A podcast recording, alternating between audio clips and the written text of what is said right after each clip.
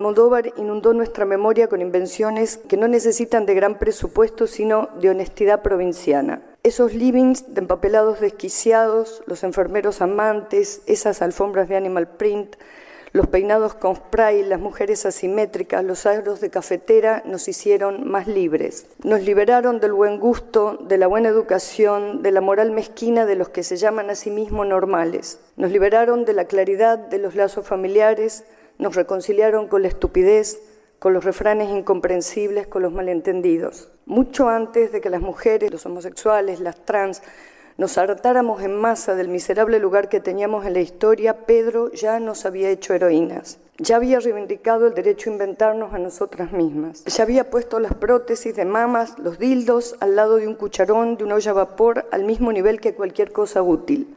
No hay deber ser en la ética de Almodóvar hay obligación de crearse, obligación de inventarse. Sus películas inauguraron territorios donde se puede vivir mejor, pero ahora, Pedro, ahora más que nunca te necesitamos, porque seguimos mojando nuestras bikinis en un mar de muertos.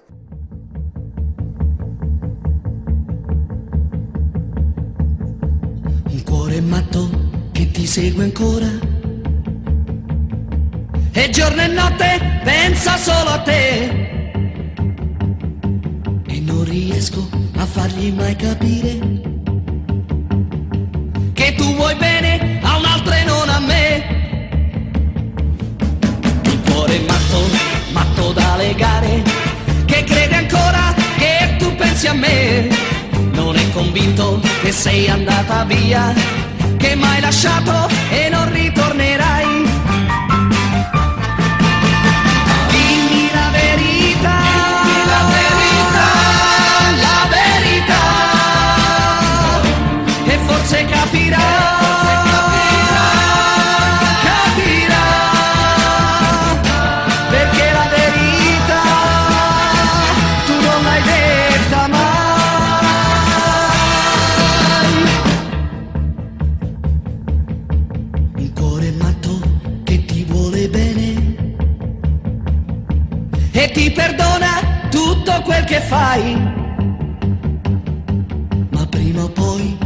qualche guarirà.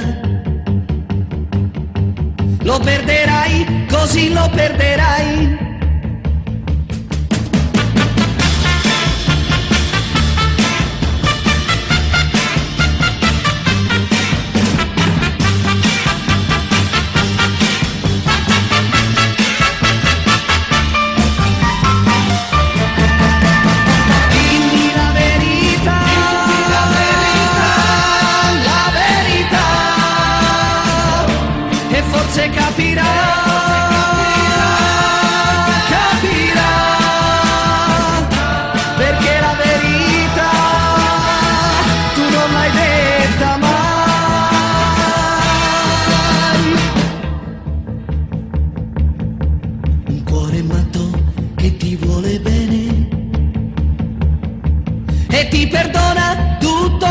fai.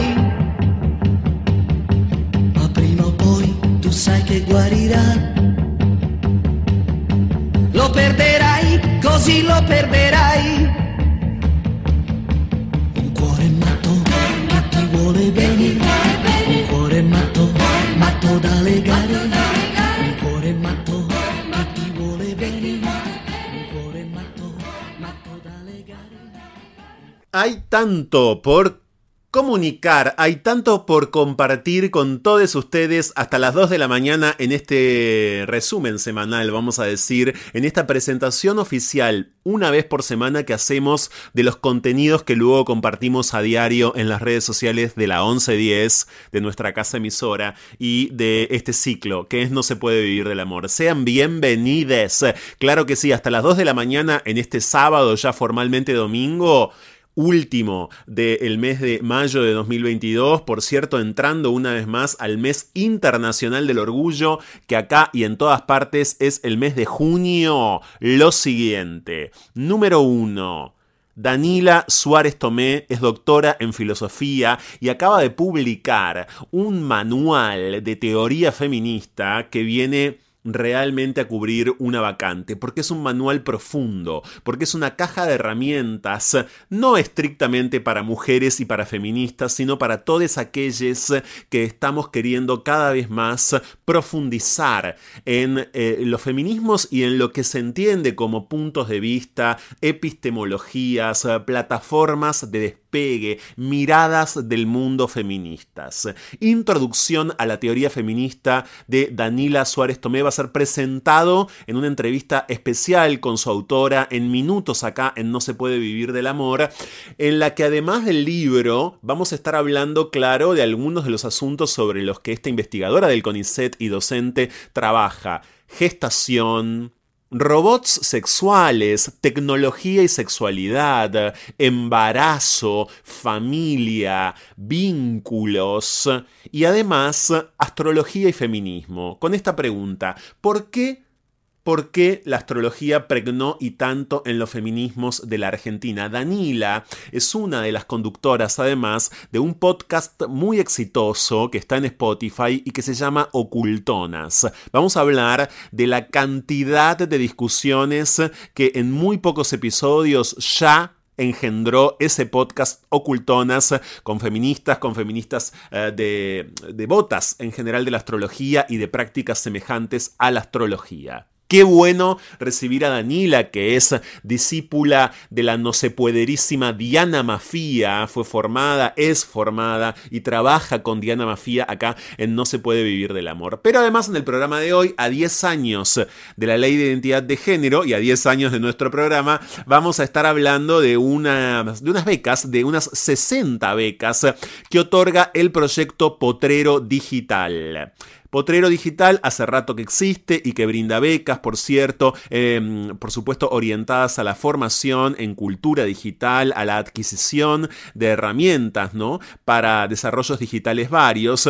Y en este caso acaba de lanzar, como les conté, Potrero trans, 60 becas para personas travestis y trans, sobre las que nos va a hablar uno de sus responsables, Juan José Bertamoni. Pero además la verdadera bomba tucumana, como decíamos en redes sociales. Hoy por primera vez acá en No se puede vivir del amor, Victoria Molotov, drag queen, mujer trans, está en este momento junto a Aníbal Pachano haciendo Así vuelvo en el Teatro Regina y en el contexto de ese espectáculo, Victoria Molotov, que es una, además una delicadísima eh, vestuarista, hace, hace realmente para el teatro en general y para el dragueo en general un vestuario espectacular. Bueno, en el contexto del actual espectáculo, de espectacular espectáculo de Aníbal Falzano, Victoria Molotov Victoria Molotok está protagonizando una entrevista muy pero muy emocionante en el marco de ese espectáculo.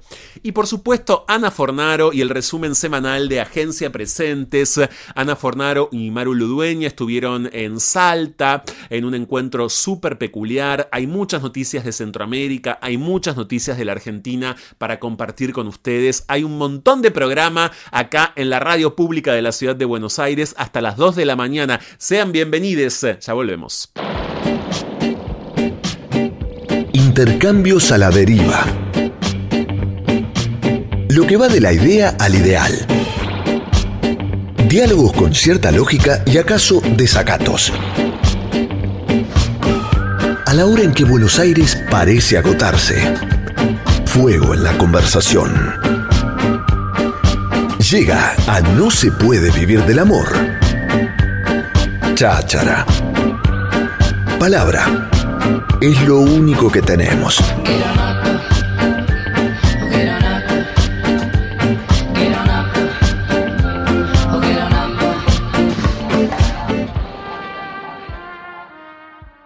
La teoría feminista es, desde mi punto de vista, la teoría crítica más potente del último medio siglo. De los muchos abordajes posibles para introducirla, Danila Suárez Tomé eligió el filosófico. Este libro es, por lo tanto, muy diferente de los textos tradicionales, fundamentalmente narrativos e históricos, porque de la caja de herramientas que las feministas compartimos en nuestro activismo sobre el mundo y en nuestras disputas a las visiones androcéntricas predominantes, eligió el pensamiento y las preguntas desestabilizadoras.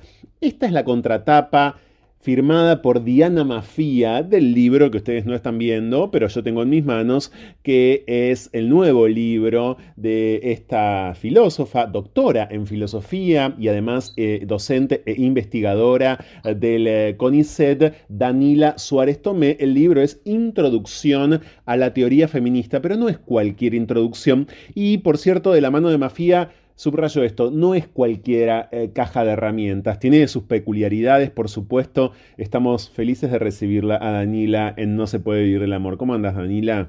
Hola Franco, ¿todo bien? Muy bien, ¿y vos? Bien, muy bien. A mí me gustaría empezar por la tapa, eh, porque la tapa, la tapa tiene una figura, eh, es una tapa en principio la de tu libro, publicado por cierto por Nido de Vacas Ediciones, que dista y mucho de los libros que están circulando en este último tiempo eh, en la Argentina y que incluyen la palabra o mujeres, o feminismo, o feministas, o feminismos varios. Hay una figura en, la tapa que es una dragona. Sí. ¿Por qué? Sí, una dragona. Es una ilustración de Ceci Calvet, que es una artista de la ciudad de Rojas, de donde es la editorial Nido de Vacas, la ciudad de Rojas de la provincia de Buenos Aires. Ceci Calvet es fileteadora porteña, hace fileteado porteño. Eh, y bueno, cuando hicimos un intercambio de ideas con la gente de la editorial, con la ilustradora, para ver qué podía estar en la tapa. La opción era o alguna imagen que ya exista o crear algo. Yo quise crear algo y por sobre todo quise que tuviera que ver un poco con mi eh, con la estética que a mí me gusta, digamos, más allá de lo que se pueda presentar, digamos, al mercado como tapa de libro, ¿no? Sí. Una de las cosas eh, buenas de haber trabajado con Nido de Vacas es que tuve una libertad absoluta para poder hacer el libro que quería e incluso la tapa que quería. Eh, y un poco lo que charlábamos era que a mí no me gustaba la estética más de puñito en alto, ¿no? Digamos, pañuelito, cosas que quizás estaba un poco muy vista y quería que fuera algo más oscuro, algo más relacionado con el tipo de estética dark que me gusta a mí. Sí. Eh, y digamos, charlando y charlando, llegamos al punto de hacer una suerte de em, miniatura medieval, ¿no? Medio feministoide, y Ceci Calvet hace mucho fileteado de dragonas eh, con pechos, pero en este caso no tiene. Eh, porque era, digamos, la ley era que fuera más inclusivo, que no, que no te gritara mujer, ¿viste? Cuando mirabas la tapa. Pero a propósito de... Este, sí, sí, no, no, por favor termina de contarme cómo, cómo terminó la dragona en tapa. Entonces, bueno, nada, terminó eh, siendo, bueno, poniendo un poco los colores feministas, verde, violeta, algo de lo que yo hablo un poco en el primer capítulo también, pero eh, mezcló un montón de intereses y terminó siendo eso. Mi papá cuando se lo mostré, fue una de las primeras personas que se lo mostré, me dijo, ¿qué carajo tiene que ver el dragón con el feminismo? Mm, bueno, es difícil de hacer la relación quizás, por eso viene con una explicación detrás que tampoco está de mal. no, claro, pero e, ese carajo por el que se, por el que se preguntaba tu padre, Danila, bueno, tiene que ver con mi pregunta también y con algo que acabas de decir. Ni puño en alto, ni pañuelo verde, ni ninguno de esos símbolos, ¿no? Eh, muy habituales. Esto está eh, en el libro, esto está en el texto, esto está en introducción a la teoría feminista, porque tu punto de partida, tu, vamos a decir, epistemología, al ser justamente un libro sobre epistemología eh, feminista, es un tipo eh, de epistemología, bueno, no muy extendida, por lo menos no a un nivel masivo, ¿no? Sí, bueno, la idea un poco del libro era que ya digamos desde la tapa, como digo, no se mostrara como un libro para mujeres. Muchas veces se, parece que se fundieran, ¿no? Lo que es feminista con lo que es para mujeres. Eh, sino que, bueno, digamos, yo trato de presentar un recorrido por la teoría feminista que, digamos, bien venga a todas las personas que estén interesadas en la teoría feminista. No está dirigido a eh, mujeres ni tiene que ver con un libro de mm, autoayuda o autoconciencia feminista, cosas que existen en el mercado, sino que por sobre todo, digamos, trato de eh, representar la línea epistemológica de la teoría feminista que a mí me interesa, por sobre todo, y que es una muy contemporánea, muy latinoamericana desde su punto de vista, no tanto desde el contenido, pero sí desde su punto de vista, Em, y muy también eh, abierta a los nuevos cambios que han introducido los movimientos disidentes en relación con el movimiento de mujeres tradicional, ¿no? Claro, exactamente, porque por cierto, Danila, vos venís trabajando y hace mucho en algo así como, y sos en esto pionerísima, la historia de los movimientos históricos feministas de la Argentina, ¿no? Estás hace rato historizando, por cierto, algo que puede sonar prima facie ya hecho, pero que no está hecho. Bueno, en realidad yo me metí un poco en esa discusión por el costado, porque yo no soy historiadora, hay muy buenas historiadoras acá, digamos, de los feminismos latinoamericanos y argentinos. Yo me metí un poquitito por otro lado, digamos, por la cuestión de la disputa epistemológica, de cómo contamos la historia, con qué conceptos, con qué metáforas. Eh, y en ese sentido, digamos, hay un, muy extendido... Eh, modelo de explicar eh, la historia del feminismo que es a través de las olas, primera ola, segunda ola, tercera ola, después no sabemos qué más pasó, ¿no? Eh, y si bien justamente yo lo que hago en, en el libro eh, despliego un poco ese modelo de las olas, lo problematizo al mismo tiempo, porque justamente me parece que corresponde desde una mirada latinoamericana, desde una mirada desde el sur, poder problematizar justamente ese modelo hegemónico de cómo contar la historia del feminismo que nos fue impuesto por los feminismos de los países del norte global centrales, ¿no? Estados Unidos y los países europeos. Exacto, esto, esto es, es, esto que, que, aporta el libro y que estás aportando ahora en nuestro diálogo, Danila, es, a mi criterio, muy importante. Estamos todo el tiempo en este momento escuchando, bueno, el feminismo de la primera ola, la sufragista, el, feminismo de la segunda, la tercera, esta sería la cuarta, camino a la cuarta ola. Esto aparece en discusiones, aparece eh, en textos periodísticos, aparece en intervenciones periodísticas, públicas, todo el tiempo, eh, y, es un modo de hacer historia que por un lado uno podría, grosso modo, decir, es muy clásico, y ahí, mm, bueno, vuelvo a lo que decías antes, ¿no? Eh, cómo ingresar en todo caso a la historia, con qué modelo ah, de producción de, saber histórico o de conocimiento histórico, pero por otro lado también no es nuestro, no es exactamente nuestro, es en todo caso, como bien decís, el modo en el que los feminismos se desarrollaron en los Estados Unidos y en Europa, ¿no? Sí, hay algunas correlaciones, pero no son equivalencias exactas, ¿no? Eh, por sobre todo en términos de, digamos, las grandes diferencias que existen en la geopolítica de, dónde se van desarrollando los feminismos a lo largo de la historia, ¿no? Eh, incluso entre los países centrales, por ejemplo, entre Estados Unidos y Europa, hay diferencias entre cómo cuentan su propia genealogía. Las europeas, por supuesto, que ponen una primera ola en, en dónde? En las primeras protofeministas ilustradas, ¿no? Mary Wollstonecraft, claro. de Gouget, Claro, porque son europeas y porque encuentran ahí, digamos, su espacio de, aferrarse, digamos, eh, históricamente a ese pensamiento, pero las estadounidenses lo ponen obviamente en el desarrollo de las luchas sufragistas, en donde fueron realmente pioneras, ¿no? Entonces tiene mucho que ver desde dónde se lo cuente.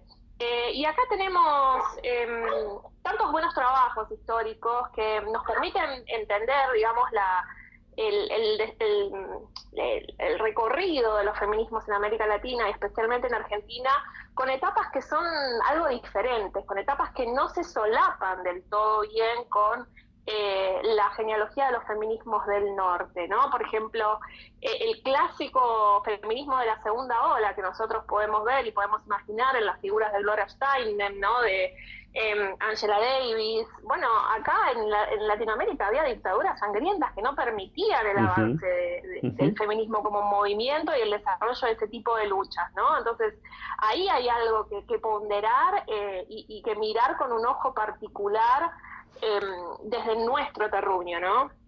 Sin dudas, estamos con Danila Suárez Tomé hoy en No se puede vivir del amor, que en Twitter, por si quieren seguirla, se los recomiendo, claro, es arroba Danila. Eh, la estamos compartiendo en nuestras redes, tiene alguna H intermedia, se van a dar cuenta, porque en arroba se puede vivir, por ejemplo, en Twitter, eh, estamos por supuesto contándoles cómo dar con ella y a partir de ella, por supuesto, cómo dar con su flamante introducción a la teoría feminista, que es un manual. Vos te propusiste, ¿no? En efecto, Danila, hacer un manual. Sí, yo creo que este libro tiene como una, una doble función. Es decir, está escrito al modo de manual, pero cuando vos no lo querés usar para dar clases o para estudiar, lo podés leer recorrido como si fuera un libro de divulgación, ¿sí? Eh, entonces tiene como esa doble función, te permite leerlo simplemente porque querés eh, leer sobre teoría feminista y también te permite utilizarlo como un manual para poder eh, estudiar o para poder eh, enseñar, que era una herramienta que a mí también me interesaba producir, porque en general em, los textos que tenemos que hablan sobre conceptos fundamentales de la teoría feminista, de problemas fundamentales de teoría feminista, eh, especialmente desde una perspectiva filosófica en general, son textos em, en inglés. Mm, y algunos textos en castellano, que ya son muy canónicos, como algunos textos de Marta Lamas o de sí. son textos que ya tienen em, unos años, ¿no? Unas buenas décadas encima. Entonces, me parecía, mm, eh, me parecía que mm, sentía la necesidad de poder generar un material con el que yo misma también pudiera dar clases y mis colegas. Claro. Eh, y, que pudiera, digamos, ser una, un, lindo material para poder trabajar en clase, en, no sé, en las clases universitarias, porque no en el secundario, pero digo, tiene como esa, esa, ese objetivo. Pero también se puede leer como un libro de divulgación y está escrito de corrido como para poder favorecer ese tipo de lectura eh, más espontánea, ¿no? Más de me tiro en un sillón y lo leo de corrido. Daniela, ¿en qué cosas crees que eh, eh, los feminismos locales, los feminismos argentinos, están promoviendo discusiones nuevas o, si se quiere, de avanzada? ¿Y en qué cosas te parece que todavía en nuestro país ciertas discusiones feministas son viejas? Bueno, a mí me parece que, mm, bueno, los feminismos latinoamericanos y por sobre todo el feminismo argentino en este momento y desde hace ya algunos buenos años se encuentra bastante a la vanguardia del movimiento global. Em, en este sentido, me parece que las conexiones que hacemos nosotras entre el sexismo, el cisexismo, eh, la heteronorma, con eh, la colonialidad, el racismo, la pobreza, ¿no? Están como mucho más encarnadas, mientras que en el norte se encuentran de una manera un poquitito más abstracta quizás, ¿no? En la producción teórica, pero no tanto en la militancia activa. Eh, me parece que desde el sur tenemos como esta potencia de poder ver al feminismo realmente como un movimiento transformador en general, que eso es algo que yo hago mucho hincapié en mi libro, que el feminismo visto desde nuestra perspectiva, desde una perspectiva latinoamericana, interseccional, anticolonial, ¿no? Eh, pluralista, ¿no? Es un movimiento que va mucho más allá del fin del sexismo, es un movimiento de transformación social mucho más abarcativo. Y creo que esa es la potencia que tienen nuestros feminismos y que se encuentran a la vanguardia hoy en día. Em, y como algo, digamos, eh, que todavía tenemos que mejorar, yo creo que nos falta mucha inversión en, en producción teórico-científica de, de, teoría eh, feminista en general, ¿no? Nos falta como una plata, básicamente, una estructura, digamos, un poco más de inversión, como siempre, bueno, falta plata, eh, como para poder eh, tener más facilidades para poder insertarnos, ¿no? En el debate teórico-científico global Em, y poder hacer nuestros aportes también desde ahí, ¿no? Porque, por ejemplo, yo trabajo en epidemiología feminista, trabajamos eh, especialmente con em, el uso de la categoría de sexo en las investigaciones científicas y demás, y cuesta muchísimo poder insertarse en el debate desde América Latina hacia afuera, por sobre todo por la falta de recursos. Entonces ahí nos encontramos más hacia atrás, ¿no? Nos encontramos hacia adelante con lo político, pero hacia atrás, digamos, con los recursos que tenemos para producir teoría feminista. Danila, mm, a propósito eh, de eh, esto que señalás, por cierto, sé que entre desafíos más o menos inmediatos vinculados a, algunos objetos de estudio, algunas inquietudes, eh, algunas adscripciones eh, tuyas. Te vas a dedicar a pensar en los robots sexuales. En, el mes de agosto vas a, dictar un workshop en la Sociedad Argentina de Análisis Filosófico, también junto al doctor Tomás Balmaceda, sobre eh, robots sexuales. ¿Eso te parece que es relativamente nuevo? A propósito de la interseccionalidad, digo, en en este sentido, hay un capítulo entero de tu libro, que es el 3, eh, que se llama Herramientas de Análisis Interseccional.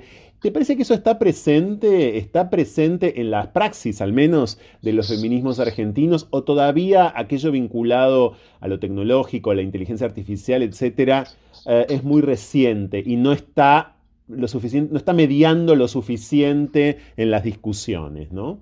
Bueno, sí, yo creo que quizás es un poco fresco para nuestros lares. Em, pero bueno, justamente con Tomás, con Karina PH, con Laura Belli, que estuvimos pensando algunas cosas en dirección a este workshop de los robots sexuales que vamos a trabajar, eh, se está intentando incorporar cada vez más la discusión feminista dentro de la discusión de la inteligencia artificial y de la tecnología, ¿no? Los tecnofeminismos existen desde hace mucho, pero sí es cierto, como vos decís, que quizás acá eh, es algo relativamente nuevo que viene a aparecer en la academia y en los en, las publicaciones, digamos, más masivas, eh, como un tema a tomar, ¿no? Como que nadie tiene, digamos, de alguna manera la batuta de, todos estos cambios que están existiendo, digamos, con la tecnología y la inteligencia artificial en relación con el género. No, y muchas veces... Sí, en ese sentido... Y muchas veces incluso desde los discursos públicos esto está absolutamente ausente, digamos, estamos en general, ¿no? Pensándonos como si no estuviéramos totalmente, yo diría, sobredeterminados por la tecnología. Claro. Bueno, porque eso también tiene mucho que ver con una impronta, digamos, también muy territorial de, cómo se dan los movimientos, el cómo se da el movimiento aquí en Argentina, que es un movimiento muy territorial, muy de calle, muy eh, también de de mujeres, digamos, de, comunidades eh, indígenas, ¿no? Tiene, tiene otro tipo, digamos, de características del feminismo latinoamericano por las cuales son conocidos, ¿no? Eh, pero sí es cierto que, por lo menos, eh, hay un debate muy importante dentro de los feminismos que tienen que ver con si la ciencia y la tecnología es algo donde no nos tenemos que meter, porque tiene que ver con la visión androcéntrica del mundo, Sí. justamente la ciencia y la tecnología son los lugares donde nos tenemos que meter, porque son los lugares que configuran mundo eh, hoy en día, ¿no? Eh, y yo obviamente estoy en este segundo lugar, ¿no? Eh, soy 100% seguidora de Donna Haraway, en el sentido de que las feministas tenemos que tomar en nuestras manos los medios de producción de la subjetividad y de las condiciones en las cuales vivimos en este momento, que son básicamente la ciencia y la tecnología. Entonces, en ese sentido, son los lugares propicios para meterse. La cuestión de los robots sexuales es súper interesante porque son cosas que la filosofía eh, enseguida ya saben dónde ir a pensar, ¿no? Y en dónde ir a problematizar. Em, la cuestión de que se empiecen a, fabricar y a distribuir y a hacer más vulnerables cada vez más los robots sexuales. ¿Qué, qué, qué, qué tipo de eh, inquietudes nos puede traer? Bueno, hay inquietudes éticas, hay inquietudes tecnológicas, hay inquietudes feministas. ¿Qué pasa si los robots sexuales representan ¿no? mujeres estereotipadas o niñas, por ejemplo, ¿no? Eh, hay un montón de cosas para discutir en relación con eso que eh, me parece que es interesante que vayamos ahí, plantemos, digamos, una discusión y, nos hagamos eh, cargo de empezar a, presentar una serie de argumentos para ver cómo vamos a intervenir en, esas situaciones, ¿no? Sin dudas, Daniela, pero también respecto, por ejemplo, de la gestación, ¿no? Respecto, por ejemplo, de, los embarazos y de aquello que la tecnología hace rato viene haciendo eh, en, digamos, alrededor de la posibilidad de gestar eh, y, demás, pero que, bueno, eh, en lo inmediato podríamos pensar que va a ser y mucho más, ¿no? La tecnología por los embarazos o en contra de los embarazos. a ver, como todo es un arma de doble filo, siempre depende, a ver, la tecnología no es neutral, ¿no? La tecnología se crea con ciertos propósitos. La gestación subrogada se ha generado con propósitos, esa es una pregunta la que me estoy haciendo, ¿no? Puedo preguntarnos, la gestación subrogada, por ejemplo, ¿se ha generado con propósitos em, emancipatorios o se ha generado con propósitos, digamos, capitalistas de generar un mercado, digamos, en torno a la cuestión de la gestación para satisfacer ciertas, ciertos vacíos, ¿no? Ciertas necesidades. Em, son preguntas que la filosofía se hace, ¿no? Eh, todas estas, estas, estas cuestiones, como por ejemplo la, de la gestación subrogada, la de los robots sexuales o cualquier otra que vos quieras eh, meter, digamos, en, la discusión, filosóficamente uno las tiene que ver con matices, es decir, las exploramos, reflexionamos sobre eso, vemos este, qué perspectivas podemos o qué, cómo podemos ayudar a pensar más matizadamente la cuestión Y después, bueno, vemos políticamente, digamos, con qué argumentos nos encontramos más afines dentro de ese tipo de reflexión que hacemos, ¿no? Eh, la cuestión de la gestación subrogada es muy interesante porque hay un, pensamiento feminista que viene de larga data, por ejemplo, de Shulamit Firestone, de la dialéctica del sexo, que ella decía que las mujeres, por ejemplo, nos íbamos a liberar de nuestra esclavitud el día en que podamos, digamos, eh, eh, tercerizar la gestación. iba a decir lo mismo. Estaba al borde de decir, estaba al borde de decir tercerizar el embarazo, claro. Tercerizar el embarazo en vientres artificiales, pero obviamente no es lo mismo hablar de vientres artificiales que hablar de vientres alquilados, ¿no? Porque son personas, son personas que tienen necesidades, que no sabemos si harían eso si fuera de otra manera, en el caso de que hay transacción económica, ¿no? No estamos hablando de una gestación subrogada altruista. Entonces no es exactamente lo mismo que el sueño feminista de, no, claro, no, porque ahí hay quienes pueden tercerizarlo y quienes no. A, mí me encanta que hayas eh, dicho, que hayas aclarado, obviamente, como corresponde, Daniela, filosóficamente, eh, antes de todo este largo enunciado en esta respuesta, porque eh, hay que decir que extra filosóficamente, por, decirlo de una manera ligera, ¿no? hay mucha toma de posición con respecto a esto en, en los feminismos. Digo, si usualmente eh, se suele decir que la gran fractura en los feminismos de la Argentina es la la posición o las posiciones en torno a la prostitución, por ejemplo, trabajo sexual, sino abolicionismo, en fin, nada, nada que quienes escuchan este programa ignoren a esta altura porque llevamos mucho tiempo eh, reflexionando sobre esto. Yo creo que hay otra, eh, por lo menos otra, que es esta hoy, asomando o muy consolidada, que es la posición respecto de la subrogación, ¿no? Sí, pero sabes que por lo menos por lo que mm, eh, lo, que puedo ver desde hace mucho tiempo de este debate, no necesariamente coinciden quienes son eh, quienes tienden a pensar en regulacionismo del, trabajo sexual eh, con aceptar sin matices, digamos, una gestación subrogada con transacción de dinero. ¿no? Y yo creo que esto está bueno.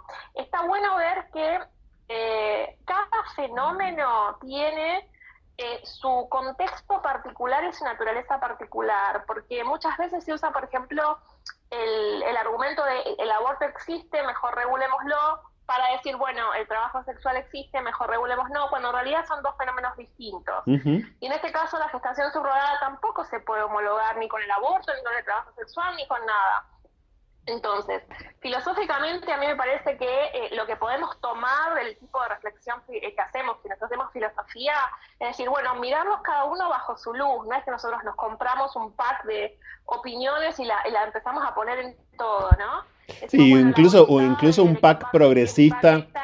Claro, un PAC progresista a la hora de legislar, esto se ha visto incluso en la Argentina, es decir, tenían que llegar un conjunto de derechos en algún momento, medio que todos juntos, podríamos decir, pero bueno, lo que permite justamente el análisis filosófico, y por eso estamos felices de poder conversar hoy acá en No se puede vivir del amor con la doctora Danila Suárez Tome, lo que permite, entre otras cosas, el análisis filosófico es justamente el discernimiento, es justamente eh, esa diferenciación, la naturaleza naturaleza eh, distinta, ¿no? De estas cuestiones. Sí, y también ver que hay argumentos que son, eh, que por ahí, por ejemplo, yo tiendo a no estar a favor de la gestación subrogada con intercambio económico. Sí. Pero hay argumentos que me parecen reaccionarios para sostener eso. Claro. Por ejemplo, los que sostienen que tampoco hay que hacer gestación subrogada altruista, porque supuestamente hay algo que ¿no? ¿Qué es lo que te dicen las personas que piensan esto? Que no hay que hacer ningún tipo de gestación subrogada.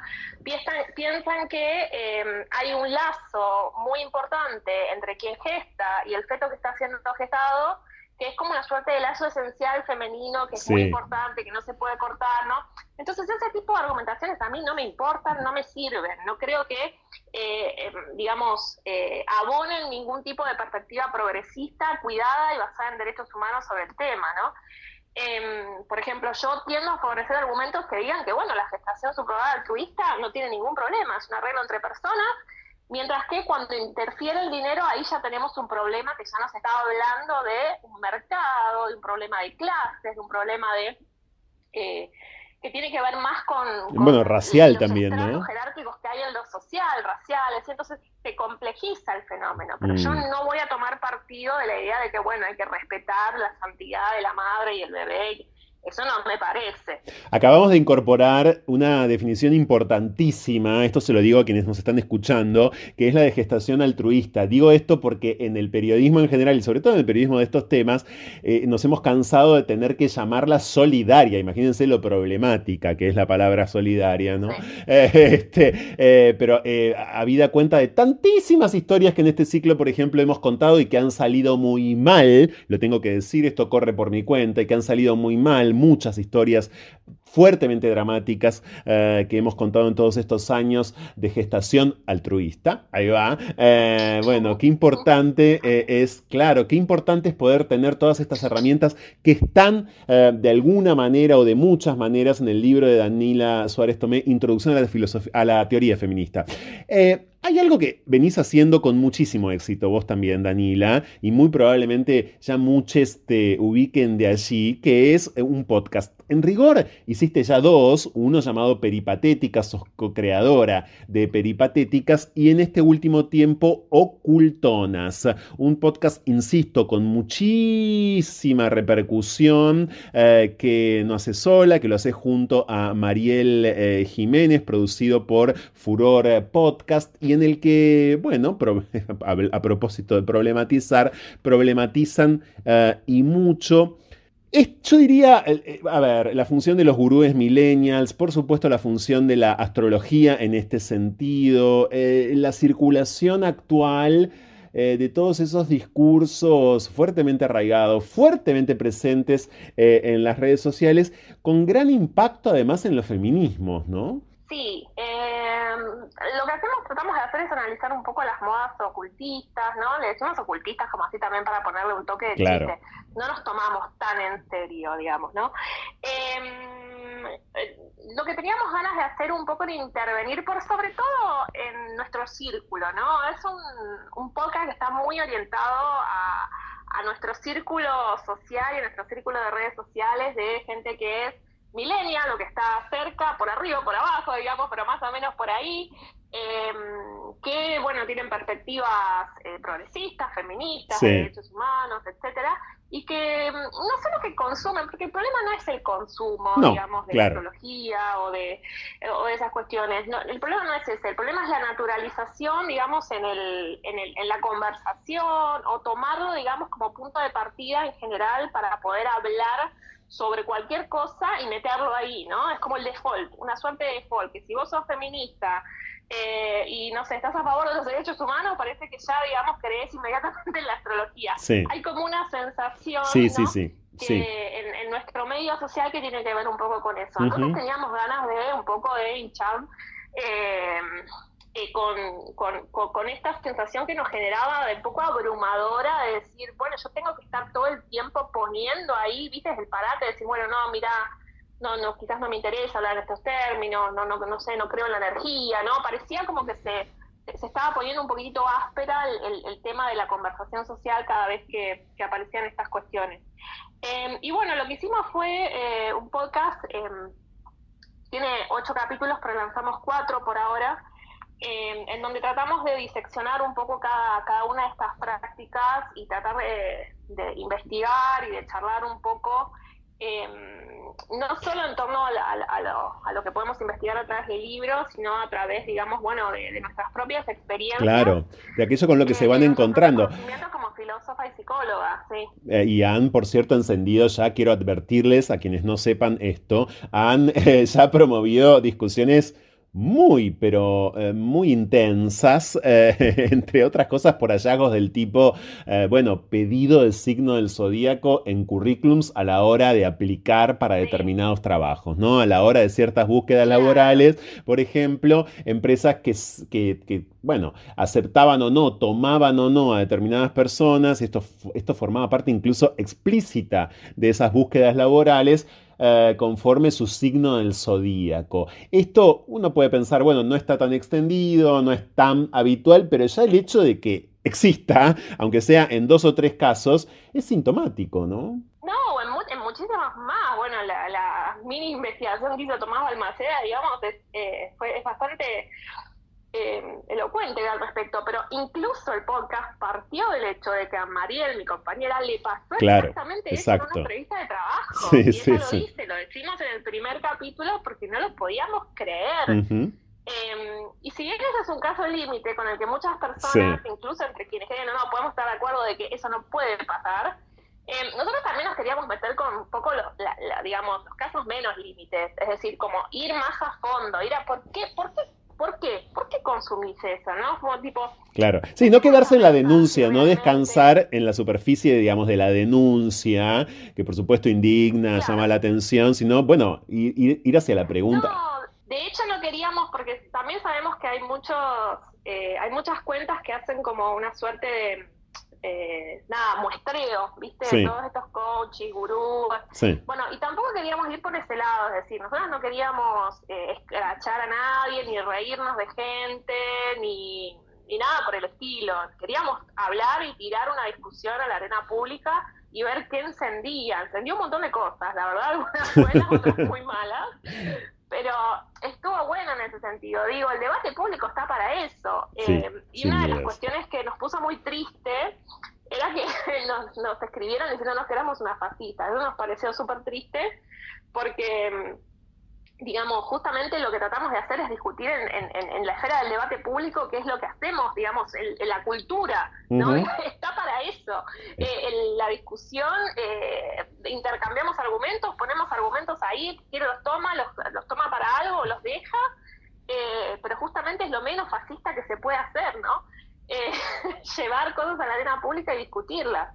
Totalmente. el podcast está lleno de argumentos, lleno de investigación eh, y lleno de preguntas. Y tenemos un montón de sesgos y un montón de cuestiones que probablemente no les guste a mucha gente que la escucha, pero bueno, es algo que está ahí flotando. Eh, no, no, no es una medida para prohibir nada.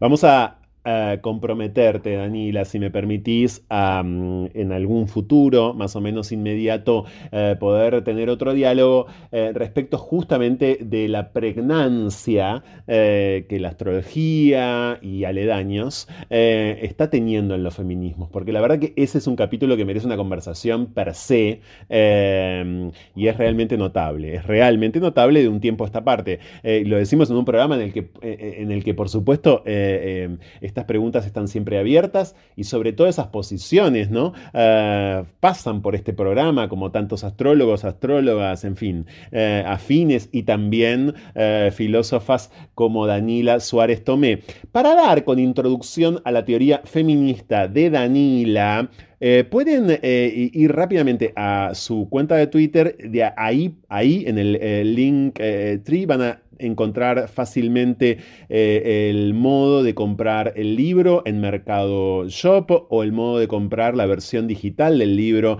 en Amazon eh, y también ir a Ocultonas en Spotify y otro montón de pistas eh, para profundizar justamente, para conocerla todavía más a Danila a quien le agradecemos un montón su paso por este programa en el día de hoy y felicitamos por supuesto por su flamante libro. Gracias Danila. No, muchas gracias a vos, Franco. Te agrego nada más que en Cava pueden ir también directamente a otras orillas, a ah. Daín, a Del Buen Leer o a Oficina de Libros, y allí van a encontrar el libro en ah, forma física. Bien, genial. Muy importante porque estos son libros que no están distribuidos de una manera, eh, bueno, absoluta, total, industrial, exactamente, sino que hay que buscarlos de forma artesanal, como las buenas preguntas. Muchas gracias. gracias, Danila. Te mando un abrazo. Esto es No se puede vivir del amor, ustedes ya lo saben. ¿No? ¿O no lo sabían? Ok, bueno, esto es No se puede vivir del amor, ya volvemos. Intercambios a la deriva. Lo que va de la idea al ideal. Diálogos con cierta lógica y acaso desacatos. A la hora en que Buenos Aires parece agotarse. Fuego en la conversación. Llega a No se puede vivir del amor. Cháchara. Palabra. Es lo único que tenemos.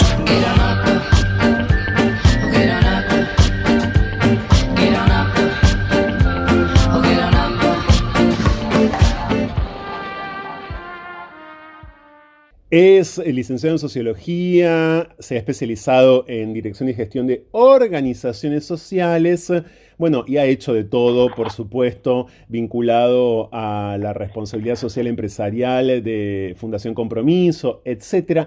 Lo que quiero decirles es que ahora, mucho más allá de cualquier currículum, está dirigiendo, de un tiempo a esta parte, claro, una red de escuelas de oficios digitales que busca darle inclusión social y además inclusión laboral a chicos en situaciones vulnerables, como a través de la tecnología, por ejemplo, enseñándoles comercio electrónico, marketing digital, bien digo, programación.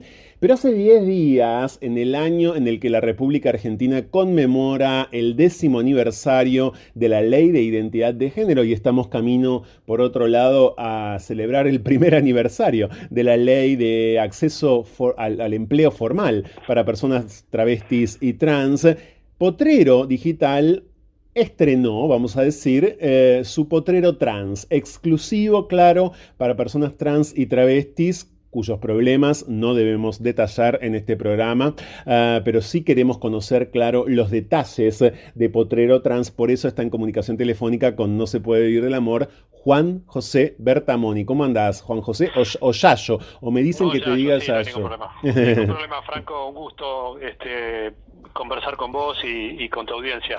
Tal como vos decís, eh, soy el director de Potero Digital, la red de centros de aprendizaje gratuita orientada a la integración social para personas mayores de 16 años, que brinda formación de calidad en community manager, marketing digital, programación, eh, soluciones en la nube, bueno, y otra cantidad de, formación técnica, complementada además con eh, dos formaciones que son indispensables para el mercado laboral digital, también de manera gratuita, que son inglés digital y habilidades socioproductivas.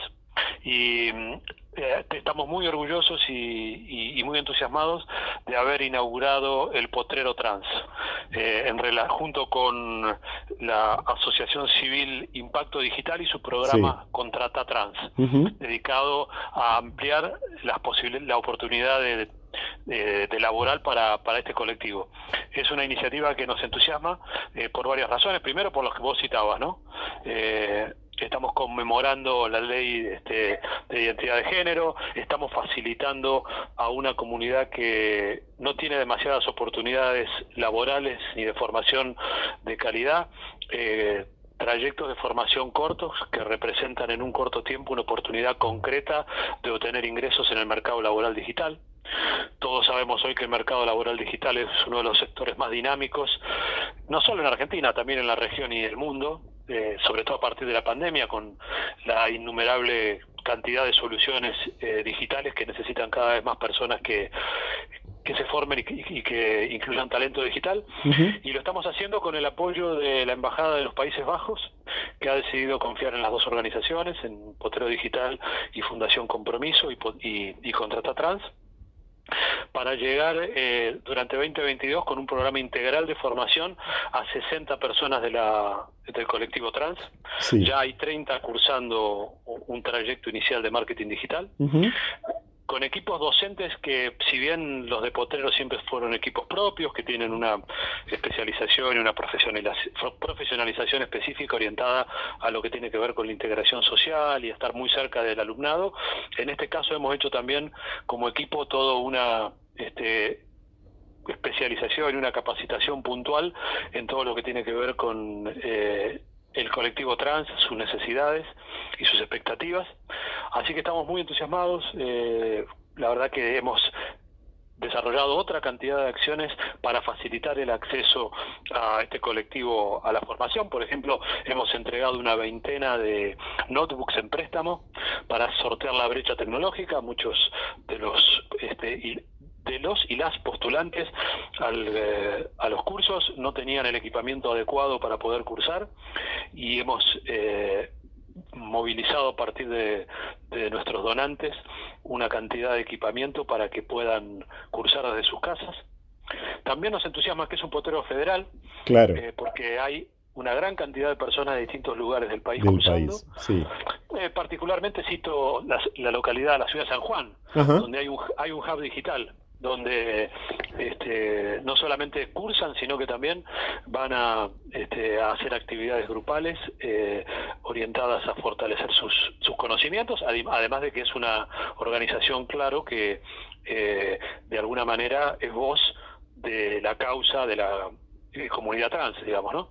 Así que estamos muy entusiasmados con esta propuesta. Eh, a lo largo del año se van a sumar otros 30 otras 30 personas más de este colectivo y esperamos que todos arriben a un excelente puerto, que puedan graduarse con nosotros y que los podamos vincular con el mercado laboral digital, que también hay que decirlo, Franco, está mucho más predispuesto a atender y a escuchar las necesidades de, comunidades. Sí, de la población travesti y trans, sobre todo y fundamentalmente. Vamos a recordar en este diálogo con Juan José eh, Bertamoni, por cierto, el trabajo que en, su momento fue presentado hace muchos años en este programa que hace TransT, una de las primeras eh, empresas chicas, porque es una empresa chica al día de hoy, que tomó la decisión, eh, le mandamos un beso grande a Daniel Coletti, que siempre nos escucha, por cierto, de algo parecido a lo que a otra escala, claro, y a otras escalas están haciendo varias empresas, varias fundaciones y emprendimientos, y ahora también Potrero Digital y su programa Potrero Trans. Decías eh, concretamente, Juan José, que ya hay 30 personas trans cursando, hay 60 becas de este programa, del programa Potrero Trans, se van a incorporar otras 30. La pregunta es cómo aplicaron ¿no? a esas becas, porque toda vez que hablamos de población travesti trans, hablamos, por supuesto, de inaccesibilidad a todo nivel. También a veces a, un nivel muy elemental, como es el de saber aplicar, el del pedido de currículum que hemos problematizado tanto eh, en este programa y lo seguiremos haciendo, ¿no? Digo, tantas instancias que le piden currículum a poblaciones que no pueden tenerlo y a poblaciones además que no han tenido ni siquiera en muchos casos acceso a la educación formal. ¿Cómo se distribuyen estas 60 becas? Bueno, tal cual como vos decís, también esta eh, invisibilización que pasa en nuestra sociedad de tantos colectivos, eh, alcanza también a las oportunidades. Así que hicimos llegar toda esta oportunidad de formación eh, en colaboración con el equipo de Contrata Trans, que hizo todo un proceso de convocatoria, eh, los acompañamos también nosotros de la parte técnica con nuestra plataforma de Potero Digital para que puedan eh, aplicar y resolver cualquier problema que tenga que ver con las habilidades digitales que son requeridas para poder postular. Y después hicimos eh, varias reuniones informativas en las que contamos con claridad la propuesta, la implicancia que tenía a nivel eh, horario, a nivel habilidades digitales, eh, porque recordamos que somos una red de aprendizaje de oficios digitales, pero para aprender oficios digitales necesitas tener un conocimiento por lo menos básico de informática. Así que eh, Contrata Trans no solo detectó esta, este, este, que este saber estuviera presente, sino que además está eh, coordinando para que otras este, personas de este colectivo que necesiten aprender este, informática básica lo puedan hacer en el transcurso en el que estas 30 personas están cursando para poder postularse a la segunda convocatoria que va a ser ya en el segundo cuatrimestre, más de agosto para adelante. Así que es toda una gran cadena de trabajo para poder este, generar una transformación en este colectivo y que tenga, tenga opciones, tenga oportunidades. Siempre hay una muletilla que se dice mucho en la economía del conocimiento, que es que mientras el talento está igualmente distribuido, las oportunidades no lo están, están desigualmente distribuidas.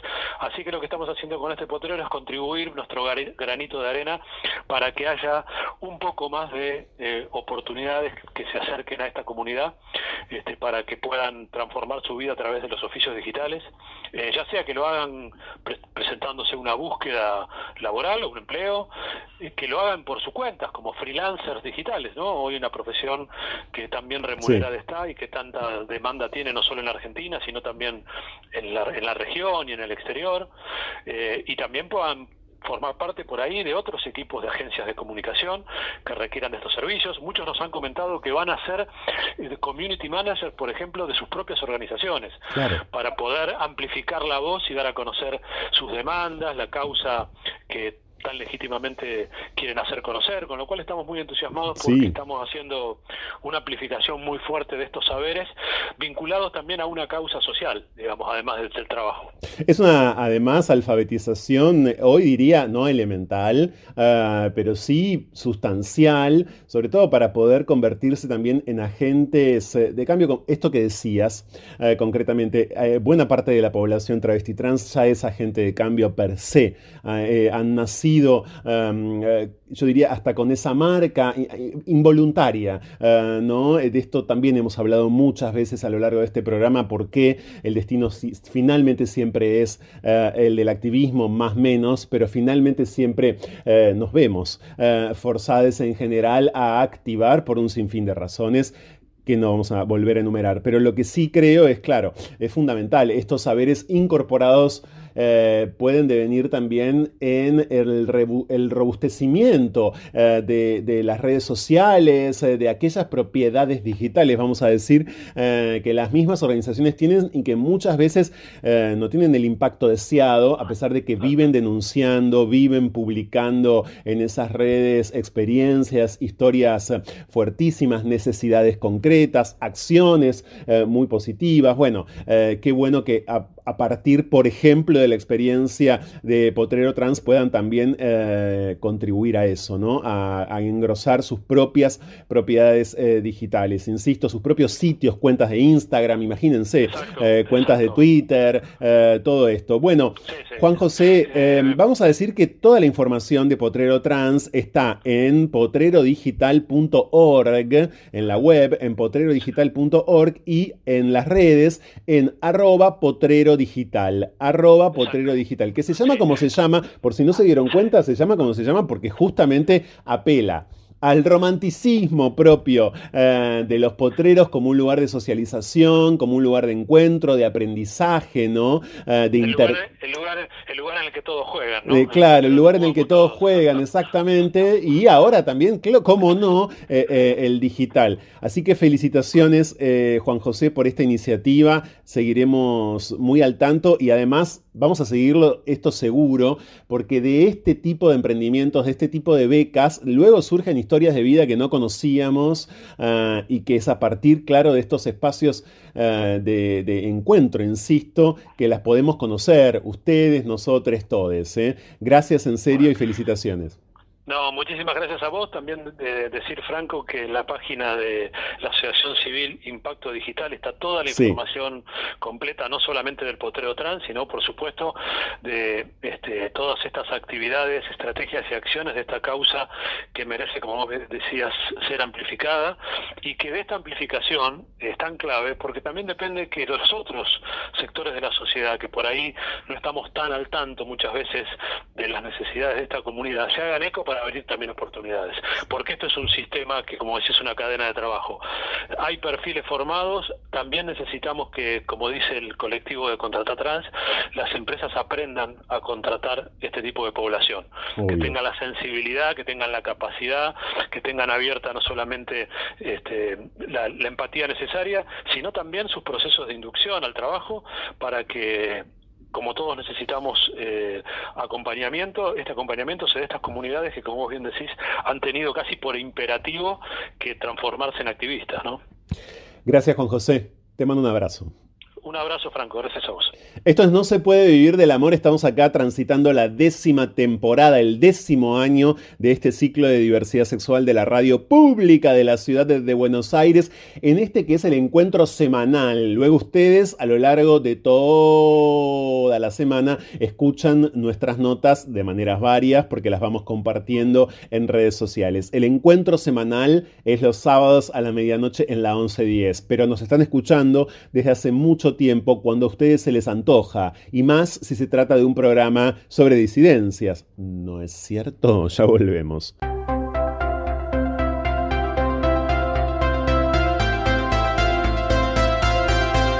No se puede huir del amor, aunque lo nuestro sea fugarnos.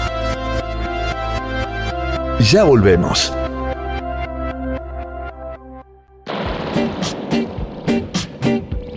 Intercambios a la deriva. Lo que va de la idea al ideal. Diálogos con cierta lógica y acaso desacatos. A la hora en que Buenos Aires parece agotarse. Fuego en la conversación. Llega a No se puede vivir del amor. Cháchara. Palabra. Es lo único que tenemos.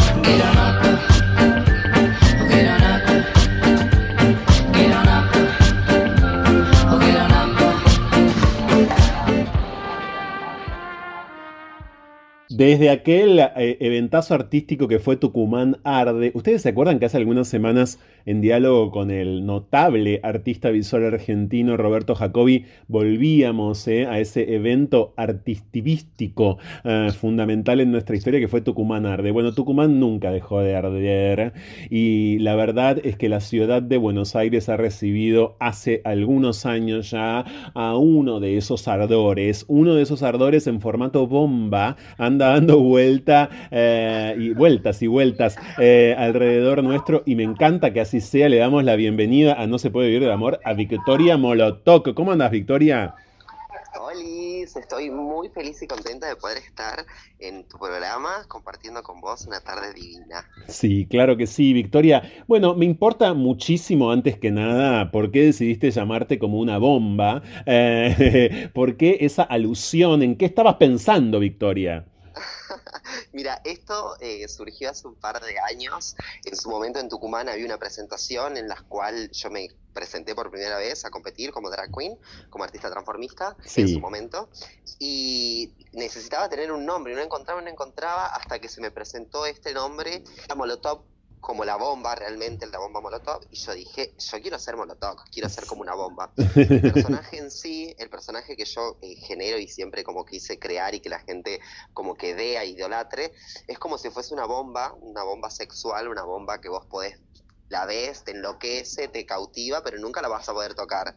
Entonces es como por eso el personaje es Victoria Molotov, porque soy una bomba explosiva, mi amor. no tengo ninguna duda. Si te tocamos, Victoria, con tu consentimiento desde ya, ¿explotamos? explotan, explotan de, placer, mi amor. Bueno, y si, y si, te llegan a tocar sin consentimiento, ni me quiero imaginar, digamos. Si no estás de acuerdo vos, Cachetazo. Cachetazo total. Eso te debe haber pasado, ¿no? Eso te debe haber pasado. Te deben haber tocado en más de una ocasión y debes haber tenido que desperdigar cachetazos. Sabes que no, porque justo como, como te decía antes, viste, el personaje que yo creo es como bastante imponente y viste, hay veces a la gente que hasta le termina como a, a ser raros, como que quedan así como que mirando y no entienden porque es tanto lo que lo que genero, viste, como nada, me gusta como, por ejemplo, no sé, si trabajo en un evento privado o en algún cumpleaños que me contratan un montón, viste, como son tacos súper mega altos, mega peluca, mega corsetada, entonces es una cosa como como que estás viendo arte, ¿entendés? Es una figura que te enloquece, pero no te da como ni acercarte porque tal vez tenés un poco de miedo, no sabes qué te va a pasar, no sabes lo que estás viendo, ¿viste? Como eso es lo que genera como me gusta, por eso nunca nadie se, pasó de listo y aparte, imagínate, semejante putón patrio de dos metros de alto, ¿quién se va a acercar a tocarme? Nadie. Victoria, llegaste a los 18 a la ciudad de Buenos Aires cuando terminaste el secundario, ¿no? ¿Pudiste terminar el secundario? Sí, sí, sí, terminé de estudiar, imagínate que si no terminaba de estudiar mi mamá me mataba, pero no, terminé de estudiar y me vine directo a la ciudad de la Furia, era una ciudad que yo ya había conocido anteriormente justamente por mamá, mi mamá cuando era chica vendía ropa, yo era muy chica y venía con ella a acompañarla a comprar ropa, entonces fue como ahí como que me empecé a endulzar y me empezó a gustar la ciudad. Me acuerdo que la primera vez que llegué acá a Buenos Aires empecé a ver los edificios altísimos, estábamos pasando por el obelisco y yo le dije, mamá, le digo, quiero que vengamos a vivir acá. Mi mamá me mira y me dice, no, no, no vos si cuando seas grande, hace lo que vos quieras, pero yo no me vengo a vivir acá ni loca. Eso fue en su momento. Y ahora mi mamá cada vez que viene disfruta, disfruta venir acá. La verdad que eh, a mí me enloquece Buenos Aires, me sirve un montón para el laburo que yo hago, porque aparte de ser artista, soy vestuarista, soy maquilladora, y acá la industria textil es mucho más económico, las manos de obra, las cosas, entonces como es más accesible que en Tucumán. En Tucumán imagínate que ir a comprar una tela o una piedra para armar un traje te sale tres o cuatro veces más porque hacen te cobran todo el viaje de Buenos Aires a, a Tucumán. Victoria, sin embargo, eh, vos te definís todavía hoy, así lo leemos, por cierto, en algunas entrevistas, también en tu cuenta de Instagram popularísima, ¿eh? por cierto que es arroba Victoria Molotoc, arroba Victoria Molotoc, al final va una K, arroba Victoria Molotoc, como una tucumana viviendo en Cava. Y esto tiene que ver seguro con eh, lo identitario. Vos te seguís sintiendo tucumana, reivindicás tu tucumanismo, digamos. Sí, la verdad que eh, soy una persona que me gusta saber desde el lugar donde vengo, sé todo lo que me costó, claramente me costó muchísimo estar acá en Buenos Aires y me va a seguir costando, pero porque es la vida misma. Y la verdad que no, mm, o sea, sí como que también no viajo un montón al exterior, a veces por laburo, y la verdad es que Argentina me encanta y me encanta poder tener mis raíces que son de Tucumán, que es la gente que me apoya, que está siempre y es de donde yo soy, viste, como que me gusta que la gente sepa de dónde soy y no tener vergüenza de contarlo decirlo, porque realmente si hubiese nacido en cualquier otra parte del mundo o en otro lugar, creo que no sería la persona que soy ahora y tuviera las posibilidades que tengo ahora, claramente. Mm. Eh, como haber nacido desde, haber estado en Tucumán, que era súper complicado conseguir todo. Imagínate que yo te estoy hablando cuando yo laburaba, tenía 17 años, 16, y eh, no existía YouTube, o sea, no existía YouTube para decirte a ver cómo me hago un contouring, cómo me hago una base, cómo me hago un smoking. Entonces era como mucho más complicado poder acceder a esas eh, herramientas, también a, los maquillajes. Imagínate que yo me hacía los rubores con chocolate, con, con cacao. Wow. y esas técnicas, ¿quién te las enseñaba? Porque eso es importante y está súper bien que lo señales. Hoy hay nuevas generaciones de drag kings, queens, eh, de transformistas, de cosplayers también que tienen un sinfín de herramientas al alcance de la mano gracias a la tecnología, sobre todo a la web. Pero en aquel momento no. ¿A vos quiénes te enseñaban? ¿Quiénes fueron tus maestres en ese orden, Victoria? En su momento, en su momento cuando yo arranqué, realmente yo veía mucha tele, me encantaba ver la tele y como que me, empapaba de todas esas cosas y muchas veces muchos de mis amigos de Tucumán, que ya hace un montón que no veo, de hecho, eh, fueron los que yo los veía y me encantaba. Yo imagínate, yo arranqué y empecé a salir a los boliches quería salir a bailar y a trabajar. Entonces yo no podía salir porque era menor de edad, entonces la única forma de salir era toda montada y que nadie soy, entonces te dejaban entrar a los boliches. Entonces al principio me pasaba de que yo las veía a mis amigas que se estaban maquillando y yo sentada en la mesa del comedor viéndolas cómo se maquillaban, se peinaban, todo. Y que un día dije, yo también quiero ponerme todo esto. Así que la primera vez me maquillaron, salí en su momento como Kazaki, viste, como una cosa medio andrógena. Y después le empecé a agarrar la mano y empezamos, viste, como que en su momento ibas probando, ibas probando propias técnicas hasta encontrarte y saber qué era lo que te quedaba bien, lo que gustaba, lo que no. Entonces, como que las técnicas, un poco la escuela es la calle, la, misma, la, calle misma, viste, como compartir entre otras colegas y ver cómo se maquillaban o los tips que ellos tenían como para poder crear eh, en su momento el día de hoy mi, personaje y ser quien soy. Pero te repito, antes YouTube no existía. Ahora imagínate, te querés hacer una malla, te querés hacer una remera lo que sea, entras a YouTube y pones cómo hacer y te explican todo, hasta la mm. manera de poner la máquina. ¿Cuánto tiempo hace que llegaste a Buenos Aires, Victoria? Yo estoy desde los 18, tengo 26, más o menos unos 7 años. Eh, bueno, y a propósito de todo ese crecimiento, se te ve siempre con unos lucazos. Eh, esto desde ya es producto de, tu trabajo, por supuesto. ¿Qué dirías, no, eh, de ese proceso? ¿Cómo efectivamente armás tus outfits? ¿De qué te nutrís? ¿Qué te importa? ¿Dónde encontrás materiales? Esos viajes con tu mamá de Tucumán a Buenos Aires a comprar telas también se me hace que fueron muy aleccionadores, ¿no? Sí, sí. La realidad es que en un principio, cuando era muy chica, veía mucho eh, la moda, la moda de acá, cuando venía, viste, como que me, empapaba de esas cosas, la veía mi mamá, que mi mamá era una persona que tipo súper mega extravagante, imagínate que yo ahora tengo mi local de, vestuarios, donde alquilo vestuarios y tengo mucha ropa de mi mamá porque mi vieja era un ícono, yo las veía a mi mamá, a mis hermanas, y era como wow, ¿me entendés? Era como que me empapaba de toda esa, de toda esa hermosura, de, esos, de esa ropa que usaban y todo el amor que le ponían, y yo le veía y viste como venirme para acá también me, me, costó como ver toda la ropa, ver todas las cosas y dije, yo quiero esto. Y empecé como a luchar. La primera vez que me hice un vestuario fue con mi hermana. Yo imagínate, mi viaje, mi hermana se acostaban a dormir, mi mamá de mi hermana dejaba la máquina de coser en el fondo de mi casa y yo imagínate se dormían y usaba la máquina. Se daban cuenta al toque que la había usado yo porque después cuando la querían volver a usar estaba la máquina o descalibrada o descerebrada o algo así. Y mi primer traje, yo me acuerdo que quería un enterito completo que había visto yo dije, quiero, quiero, quiero, quiero.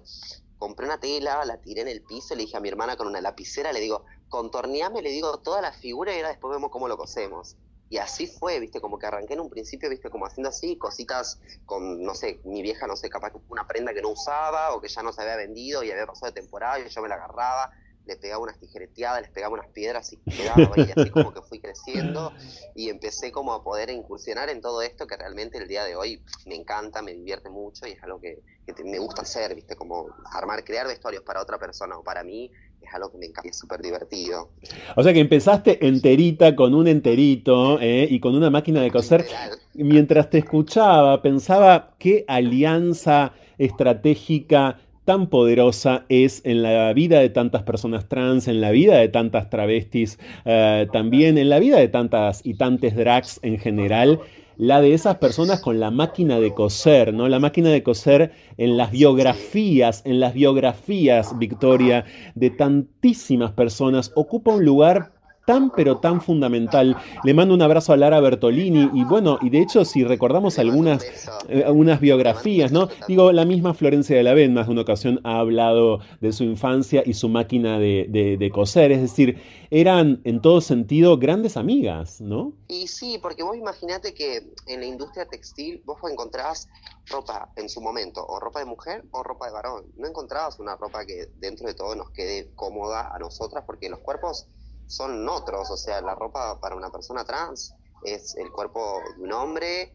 que está mutando y que está formándose según las transformaciones que cada una se hizo o la organización que llevó previa, pero viste como no, no encontrabas algo que realmente te calce y que te quede bien como vos querías, porque los cuerpos eran distintos. Entonces sí, realmente la máquina de coser sirvió un montón. Imagínate que yo de chica lo primero que hacía, iba al colegio, mi mamá me compraba los pantalones del colegio, ellos no me gustaban. No. Y yo cuando se acostaban a dormir me iba a la máquina del fondo y le hacía unas entradas a los costados, le armaba cintura, me achicaba los tobillos, imagínate, mi mamá me veía con el pantalón y me decía, ¿qué pasó al pantalón? Mm. No, nada, le digo, se habrá achicado con el agua.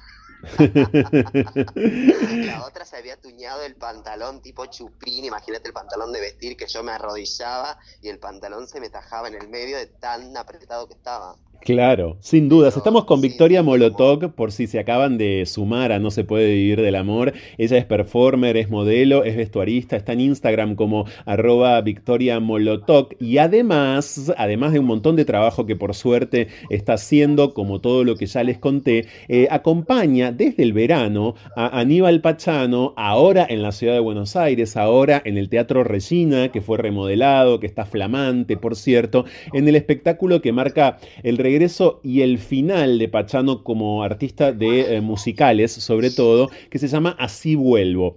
Yo todavía no pude ver el show, Victoria, pero sí sé que vos ocupas un lugar preponderante en ese show, sobre todo por un momento eh, en el espectáculo en el que hay un ida y vuelta, hay una entrevista, ¿no? Entre Pachano y vos. Sí, en realidad, eh, sí, yo estoy desde el verano con Aníbal, estamos en el show ahora, estamos a estar tres meses en el Teatro Regina, que recuerdo nuevamente está literal hecho de cero, de nuevo, las butacas, los asientos, el escenario, está todo nuevo, increíble, y yo sí, en el, en el show ah, tengo como mis, mis partes que bailo, tengo mi cuadro de drag, tengo mis cuadros, viste, como cantados, hablados, y tengo en un momento del show claramente el show cuenta toda la vida y la historia que, vivió Pachano en toda su adolescencia, cuando era chico, las enfermedades que pasó, todos los problemas que tuvo y todos los shows que había realizado previamente. Sí. Entonces, eh, yo en este momento, en esa parte, como me decís, él cuenta Anteriormente tenemos un cuadro que habla de VIH, que es la enfermedad que él pasó, la cual yo también soy una persona eh, VIH positiva ya hace un par de años. Eh, entonces como que él cuando yo me sinceré con él y pude hablar y me pudo conocer, pudimos conectar desde ese lado y yo estoy como protagonizando un cuadro de VIH con él y post ese cuadro tenemos como una entrega de Martín Fierros en los cuales les dejamos un mensaje a las personas que están viendo el show, que por lo general las personas que van a ver el show son de una generación un poco más atrasada a la que tenemos ahora, entonces está bueno como poder abrir ese, esas mentes como para que vean que nada, no está todo perdido, que somos personas completamente naturales, normales y que no hay problema o un disgusto por ser distintos. Creo que es mucho mejor ser distintos que ser igual al otro o a, las otras personas. Entonces como que le llevamos ese mensaje a eso a la gente, que se cuide, que tengan amor propio, que se cuiden tanto uno mismo como a la otra persona que tienen al lado, viste como está bueno ese, es poder llevar ese mensaje también. Algo de lo que anclamos en el mensaje, yo como te había contado anteriormente, eh, no en persona, no acá en las notas, yo soy activista de una ONG que se llama Impulse Exactamente, una ONG años. importantísima eh, en su sede porteña, que es Impulse Buenos Aires, ahí está Victoria activando también, y es una, hay que decir también que es una organización internacional, Impulse, que trabaja desde hace décadas en todo el mundo, y hace unos años llegó a la Argentina. Así es, estamos hace cinco años acá, y ¿viste? nosotros lo que le permitimos a la gente que cuando sale del espectáculo te encontrás en, el final del show, hay unos dispensers de, preservativos como para que se cuiden y capaz que no querés cuidarte, pero te agarras uno y le llevas a un amigo, a alguien que conozcas, como para poder ayudar e incentivar claramente el uso del preservativo y que se puedan cuidar, ¿viste? Más que nada es eso, es cuidarse uno personal y poder saber tu estatus y poder cuidar a la otra persona que con la que estás compartiendo o con la que vas a estar, ¿viste? Como que sentimos que eso es algo muy importante y al momento de armar el diálogo que, habló Armo Pachano, como que eso era algo súper importante que yo le planteé, le dije, mira, yo quiero que lo hablemos todo, pero me gustaría poder llevarle un mensaje a la gente de que se cuide, que, se, tenga amor propio, que sepa su estatus y que el día de mañana, nada, capaz que por este mensaje estamos ayudando a un montón de personas que capaz que en la vida se hicieron una prueba de VIH o en la vida pensaron eh, en cuidarse o en sí. otras personas. Y ese público que relatás, que bueno, tiene los espectáculos de Aníbal Pachano en general, es un público bastante reacio generacionalmente, ¿no? A los tests, a las pruebas, es un público para el que estamos generalizando, por supuesto, hay todo tipo de público, pero digo, en general, eh, digo, es un público que se ha mostrado siempre muy resistente o que se creyó a salvo, por decirlo de alguna manera, ¿no? Así es, tal cual. Yo tanto, tanto como el VIH y muchas otras enfermedades, visto por lo general está como metido en un núcleo que es como para personas LGTB, personas trans, gays, y en realidad son enfermedades que nadie está exento de contagiarse, nadie está exento de, de contraerla, entonces, como bueno eso, ¿viste? Como poder romper el estima que no solamente las personas que contraen VIH o que tienen VIH son personas eh, del colectivo LGTB, sino que cualquier otra persona también lo puede llegar a tener y de hecho hay muchas personas y mamás que tienen eh, VIH y que tienen hijos y todo. O sea, como nada, está bueno eso, poder eh, ayudar a todo el mundo. que el mensaje le llegue a todos, general. Bien, a propósito de tu faceta eh, de, productora, de realizadora de vestuarios, tenés entonces tu emprendimiento, Victoria, que es Palacio Victoria Molotov. por supuesto, también lo encuentran en Instagram así, sin ninguna dificultad. ¿eh? Palacio Victoria Molotov. Y ahí de vuelta, ya no solamente en vos, sino en un montón de personajes, vemos realmente fuego sobre los cuerpos. Eh, yo me imagino que, claro, acuden a vos un montón de productores, de artistas, porque también es notable cómo la estética drag, Victoria, y esto vos lo debes vivir a diario, la estética drag, en algún punto podríamos decir ciertas estéticas trans también y demás, están invadiendo escenarios de espectáculos totalmente cis, ¿no? Digo, voy a dar un ejemplo muy, muy concreto. Eh, uno ve cualquier imagen en este momento, por ejemplo, ¿eh? de los recitales que está haciendo en el hipódromo de Buenos Aires, Tino Stuessel, y ahí básicamente lo que vemos es estética draga. Tal cual, sí, sí, es mucho, mucha estética sin género, mucho androginio, viste, como que se está usando mucho esto, que los bailarines, no sé, como vos ves un bailarín, no sabes si es hombre o mujer, viste, como que los cuerpos cambiaron un montón, y, y buscan constantemente que, sean distintos eh, los cuerpos y, nada que ver a lo que era antes, ¿viste? Como que está bueno eso, poder eh, romper con todos los estereotipos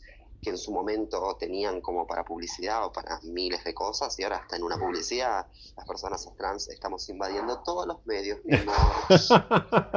Sentís que en efecto eso es así, que el avance es un avance imparable. ¿Hay algún fenómeno que te dé miedo, Victoria? ¿Hay algo a lo que le temas en ese sentido o que veas que asoma en el horizonte y que constituye quizás un peligro?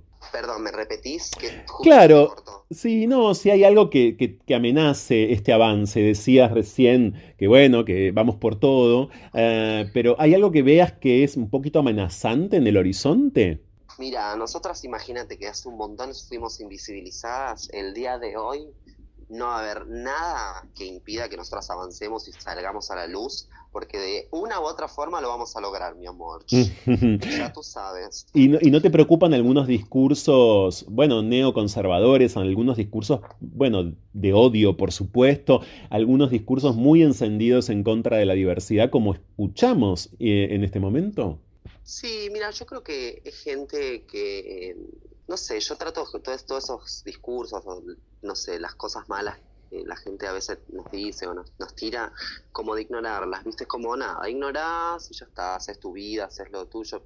Claramente siempre va a haber personas que van a querer eh, hundirte o humillarte o hablar mal de vos, pero porque no viven en el cuerpo de nosotras, no viven y no están viviendo ni están haciendo lo que nosotras realmente luchamos y estamos constantemente, viste, como haciendo. Es como gente que no, no, no, no tienen ni dos dedos de frente para hablar y lo hablan porque claramente o se lo piden o porque lo tienen que hacer o porque les sirve políticamente o para mostrarse y generar de alguna u otra forma un disturbio para que la gente diga, uy, mira este lo que dijo. Es como que yo realmente toda esa gente trato de ignorarla, hacerle oído sordo y mientras tanto seguir viviendo y sobreviviendo a esta realidad que, que, nos, que pasamos, ¿viste? Como yo creo que hay otras cosas más importantes que fijarme o ponerme a, a ver lo que la gente critica o deja de criticar. La gente tiene lengua y vos sabés que van a hablar siempre, sea malo o bien, van a hablar. Victoria, quiero saber qué días estás en Así Vuelvo con Aníbal Pachano en Buenos Aires, en el Teatro Regina. Eh, ¿En qué momento podemos ir a verte? ¿De qué manera? ¿Dónde sacamos las entradas? Estamos de jueves a domingo en el Teatro Regina, estamos los jueves 20 horas sábado, eh, viernes y sábado estamos 21.45 y los domingos estamos 20.30. Las entradas las pueden conseguir en PlateaNet o si no, la pueden conseguir en boleterías del teatro. Hay un montón de descuentos para que todo el mundo pueda vernos. Estamos de acá a, vamos a estar tres meses, o sea, dos meses más, ya vamos casi un mes, y vamos a estar dos meses más acá y posiblemente se la dejo así picando, como a ver. salir una gira en todo el país, mi amor. O sea, Molotov federal. Vas a poner bombas en todas las provincias. Olvídate, voy a poner bombas en todos lados y no voy a parar hasta que todo el mundo conozca y, sepa quién es Victoria Molotov, mi amor, que te lo pido. cada día más lo saben, cada día más lo saben. Victoria, gracias, eh. muchísimas gracias por este ratito. Felicitaciones por todo. Vamos a ir a verte ni bien podamos. Son épocas de muchísimos compromisos, son momentos de muchos compromisos, pero eh, vamos a ir a verte ni bien podamos y si no te seguiremos a cualquier provincia. Gracias, un abrazo fuerte. Gracias a vos, gracias a toda la gente de producción que se comunicó conmigo, les mando un beso enorme y... Victoria Molotok eh, pasó por No se puede vivir del amor, arroba Victoria Molotok en Instagram, arroba se puede vivir, arroba no se puede vivir del amor guion bajo en Instagram también, ya volvemos. Lo mejor y lo peor, lo bueno y lo malo, lo bello y lo triste, lo mejor y lo peor, lo justo y lo injusto. Estas son las noticias diversas en Argentina y el mundo. Esta es la columna semanal de Presentes LGBT en No se puede vivir del amor.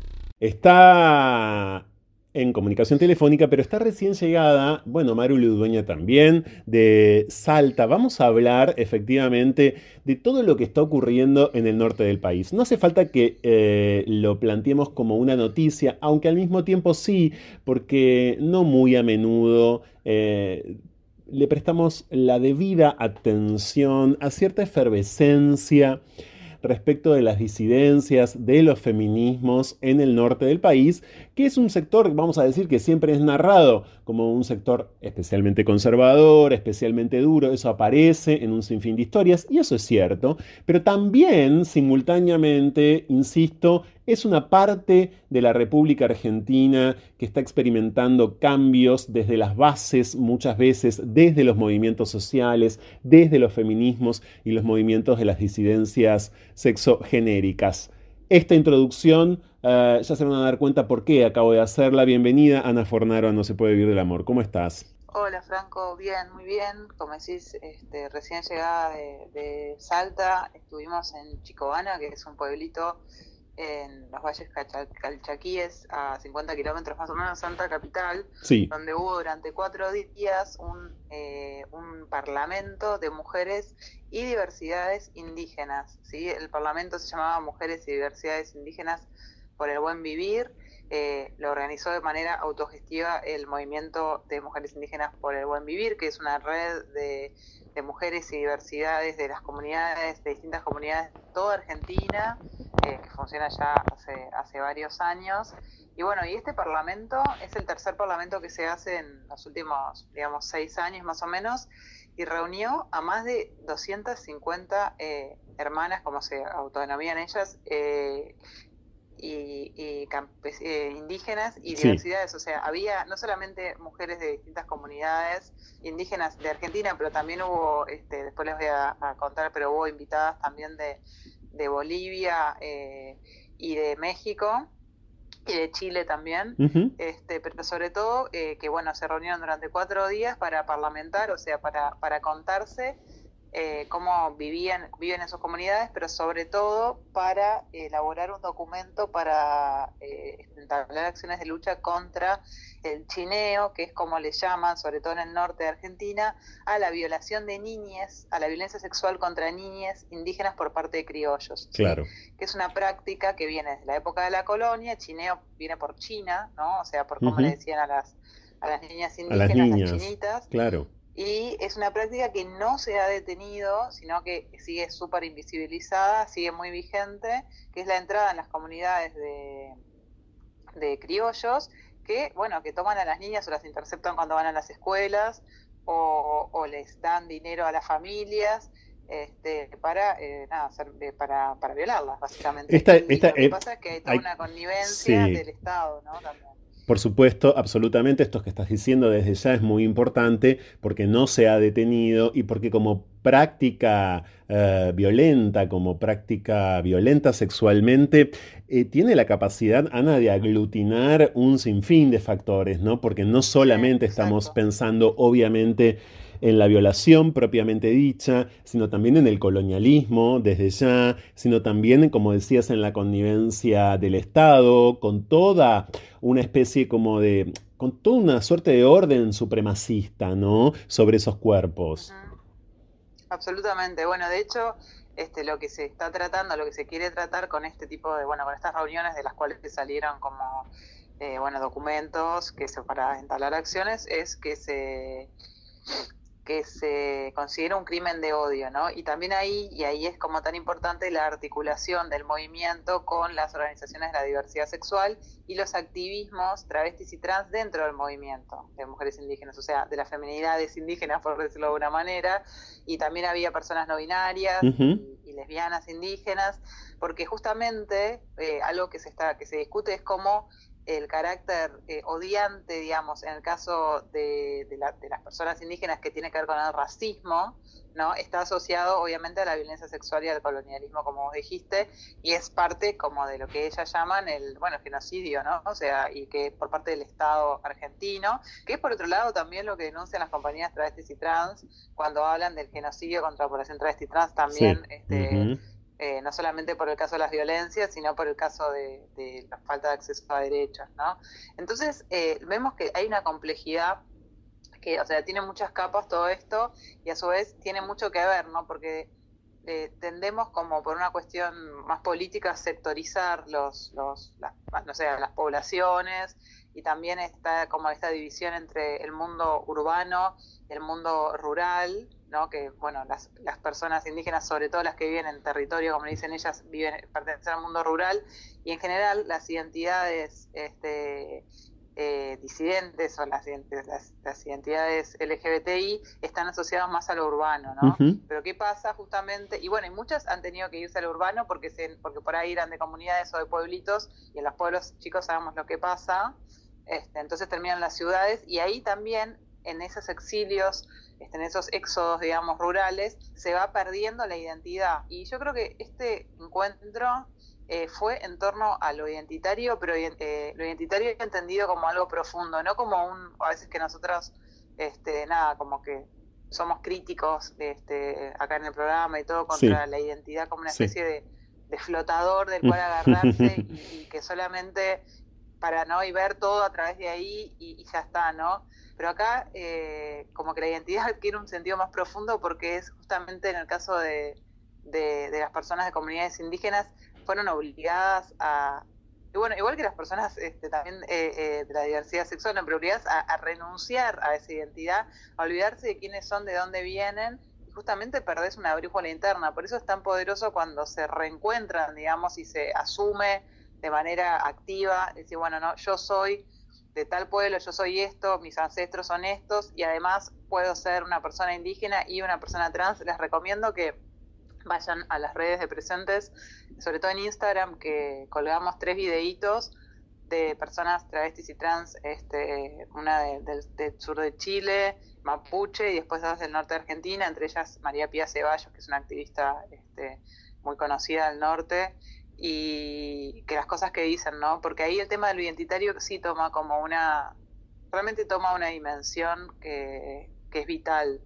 es que realmente vital, y que ahí ves por qué la lucha desde el identitario tuvo esa fuerza y después, bueno, después lo que pasa cuando eso se termina como, nada, volviendo a algo como un instrumento más capitalista, por decirlo de alguna manera. Y además es ese tipo de territorio que tiene la capacidad de vuelta de aglutinar eh, varias de las cuestiones que se impone discutir toda vez que citemos la diversidad sexual. Eso que conocíamos o que seguimos conociendo como diversidad sexual está totalmente atravesado hoy a partir de estos territorios de estas otras fuerzas. Justamente yo viendo la crónica de presentes, Ana, leo concretamente cómo este tercer Parlamento Plurinacional de Mujeres Indígenas y Diversidades por el Buen Vivir, allí eh, en Salta, eh, rodeadas por los valles eh, calchaquíes, insiste, lógico, con la categoría de terricidio. Toda vez que se dice hoy terricidio, hay que pensar que, claro, se trata de un genocidio, de un genocidio concreto, de una práctica genocida concreta sobre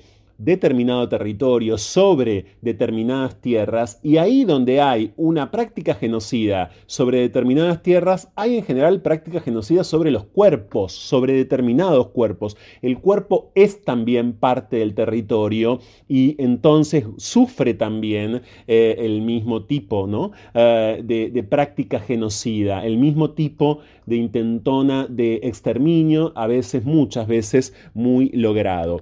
Entonces, eh, son en estos em, espacios, son en estos espacios en donde creo que tenemos que ir, como han ido ustedes, Ana, desde presentes, a aprender, y lo digo así, abiertamente, a aprender y mucho eh, sobre todo aquello que después, de otras maneras, declinado, aparece en los grandes centros urbanos, etc. Pero tiene su germen ahí, porque esos son los espacios, esos son diría yo, como eh, los rincones, ¿no? Por donde se derraman tantas prácticas exterminadoras eh, que después vemos en travesticidios, en transfemicidios, en femicidios, eh, por supuesto. Es como si ahí estuviesen muy concentrados, ¿no?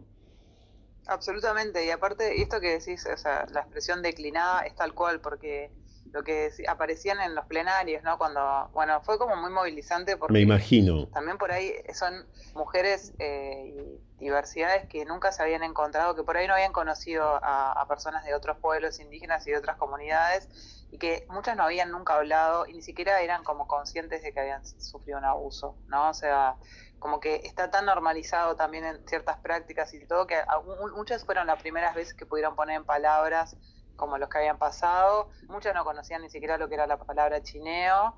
Este, igual fue como se trabajó en grupos cerrados, o sea, no fue que fue como. Y después se, en la plenaria, eh, como determinadas portavoces fueron contando un poco lo que había surgido, se hizo un relevamiento, o sea, fue realmente un trabajo como muy importante.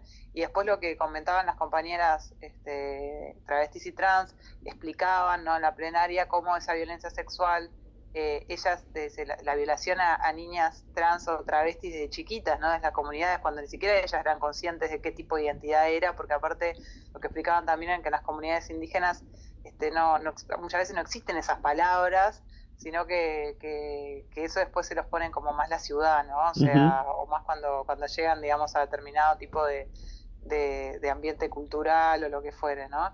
Este, y después también qué pasa con la dimensión espiritual, que esto reverte que para nosotros occidentales, blancos, o sea, es re difícil en, como de poder transmitirlo y de, y de comprenderlo también, que es que eh, eh, las culturas eh, originarias no, no, no, no, se pueden separar de la dimensión espiritual y, y, esto, bueno, con la relación sobre todo con, con, la tierra y el territorio y todo, y todo está cargado de, de, Entonces, ellos lo que llaman, lo que nosotros le podemos llamar, no sé, estoy deprimido, ¿no? O sea, o tengo ansiedad o lo que sea, para ellos es un debilitamiento de lo que le llaman las fuerzas o el espíritu, y que ese espíritu se tiene que equilibrar mediante ceremonias, mediante esto. Esto, por ejemplo, o sea, el objetivo de este, de este encuentro, uno, de los objetivos principales fue recuperación de las fuerzas después de tanto tiempo de, de sufrir tanta violencia. Entonces hicieron muchas ceremonias espirituales que tuvimos, nada, como también la, el privilegio de poder participar y de ver cómo, cómo son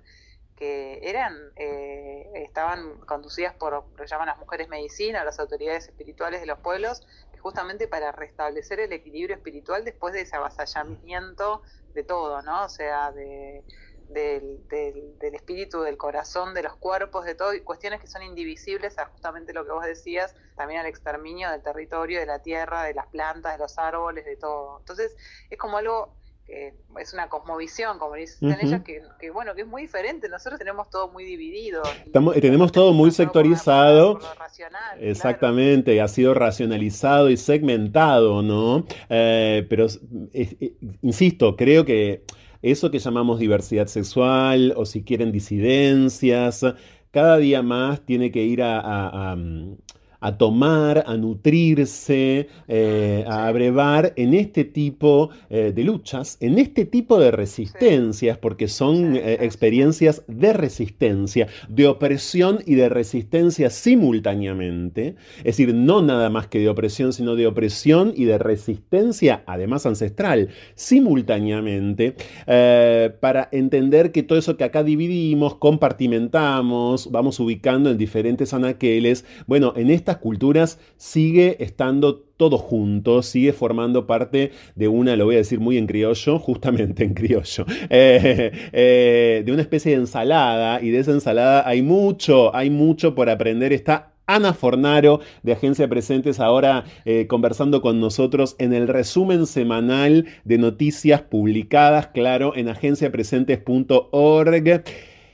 Ana, del norte del país también sorprendió por estas horas, por estos días, un eh, video extraordinario. Quiero destacar a quien lo ha realizado, que es jujeña y que se llama Nazarena Bersellone. Es decir, estábamos hablando de Salta, ahora vamos hasta Jujuy al lado, porque Nazarena pudo entrevistar a Valen, a un niñe de 11 años, jujeñe, Valen, que cuenta su propia experiencia a los 11 años como persona no binaria. Valen es una persona no binaria, es un niñe eh, no binaria.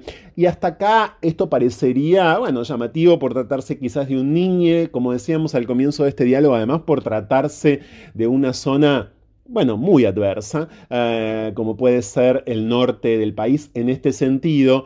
Pero lo que importa y mucho es el desenvolvimiento, el carisma, voy a decir, y la solvencia con la que Valen habla en ese video que es imperdible. Sí, viste que deja como a Judith Butler un poroto, que da una claridad de, de, lo que es el género y es impresionante. Bueno, eh, como bien dijiste, Valentina en 11 años, también se, es, este, una infancia no binaria, es la primera persona que se hizo el cambio este, de registral en Jujuy, eh, cuando, bueno, cuando salió la posibilidad de poner la identidad no binaria en el DNI, y sobre todo, yo, o sea, realmente eh, recomiendo mirar este video porque es muy didáctico, ojalá lo pudieran ver como otras, bueno, ni hablar personas adultas, ¿no? Pero también que se mostraran en las escuelas o en porque habla, o sea, explica con una claridad el tema de la identidad y el tema del por qué este, la identidad no binaria es, es algo importante como para darle un lugar justamente eh, porque cuenta, por ejemplo, que, que cuando era chiquite eh, pensaba que era un, niño trans, pero después se dio cuenta que la masculinidad trans no era algo donde se sintiera, entonces que cuando, cuando descubrió que había una posibilidad, ¿no? Como de, habitar, digamos, un espacio de, definición o de definición dentro del no binarismo, este, fue como, como encontrar una casa, ¿no? Esto que hablamos de, del tema de la identidad justamente, que es que, que de repente algo encaja, ¿no? O sea, nada, nada encaja, nada encaja, hasta que algo encaja este, y te permite ser. Y bueno, y habla con, con muchísima claridad y con muchísima eh, dulzura también y, no sé, eh, realmente creo que nosotros estamos re orgullosas de este video, re contentas. Lo tienen que estar, por supuesto.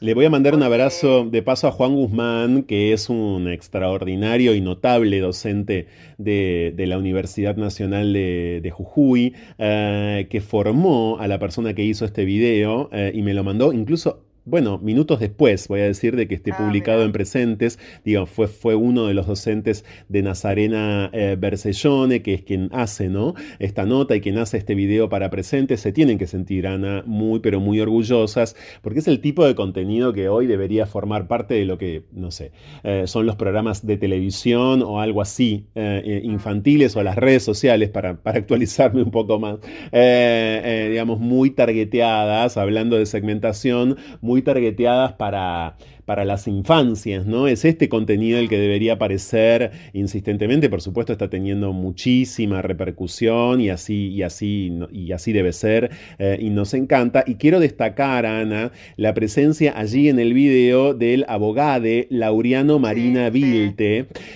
Exacto. ¿Por qué? Porque eh, esta semana también eh, a mí me tocó contar, compartir en redes sociales un video de cómo 20 agentes de la policía de Lanús, o sea, de la policía bonaerense ah, en Lanús, eh, maltrataban eh, y, violentaban muchísimo a dos varones trans que estaban esperando el tren para ir a trabajar. Bueno, es un contenido que finalmente apareció en, muchos espacios, en muchos medios, etc. Pero lo que, lo que importa y me lleva a la experiencia de Valen en Jujuy es que en redes sociales leíamos obviamente comentarios de todo tipo y factor, pero un comentario que da cuenta de la ignorancia supina que sigue gravitando alrededor de la experiencia de las personas travestis, trans y no binarias. Porque en muchos casos, cuando las fuerzas de seguridad le solicitan el DNI a las personas, por ejemplo, trans, a estos dos varones trans, pero también a las no binarias y también a las travestis y trans, están ya de por sí, según los modos, según las circunstancias, no solamente eh, actuando de forma innecesaria e ilegal, solicitando el DNI, sino violentándolos. El DNI para una persona trans, para una persona no binaria, para una travesti, no es como para las personas cis. Puede ser realmente eh, una afrenta eh, violentísima solicitárselos. Lo es en muchos casos, pero mucho más frente a estas identidades, porque en muchos casos la policía, las fuerzas de seguridad lo piden, eh, ya como el mero pedido ya constituye en muchos casos eh, un gesto de violencia institucional. Y me lleva a lo que en el video de Valen, publicado por supuesto en Presentes, está en todas las redes sociales, arroba presentes latam, etcétera, dice que claro, la cantidad de escollos eh, que el Poder Judicial en Jujuy pone, antepone, más allá de las leyes vigentes en la Argentina a la hora de ir a tramitar un DNI. Y esto le pasó a Valen.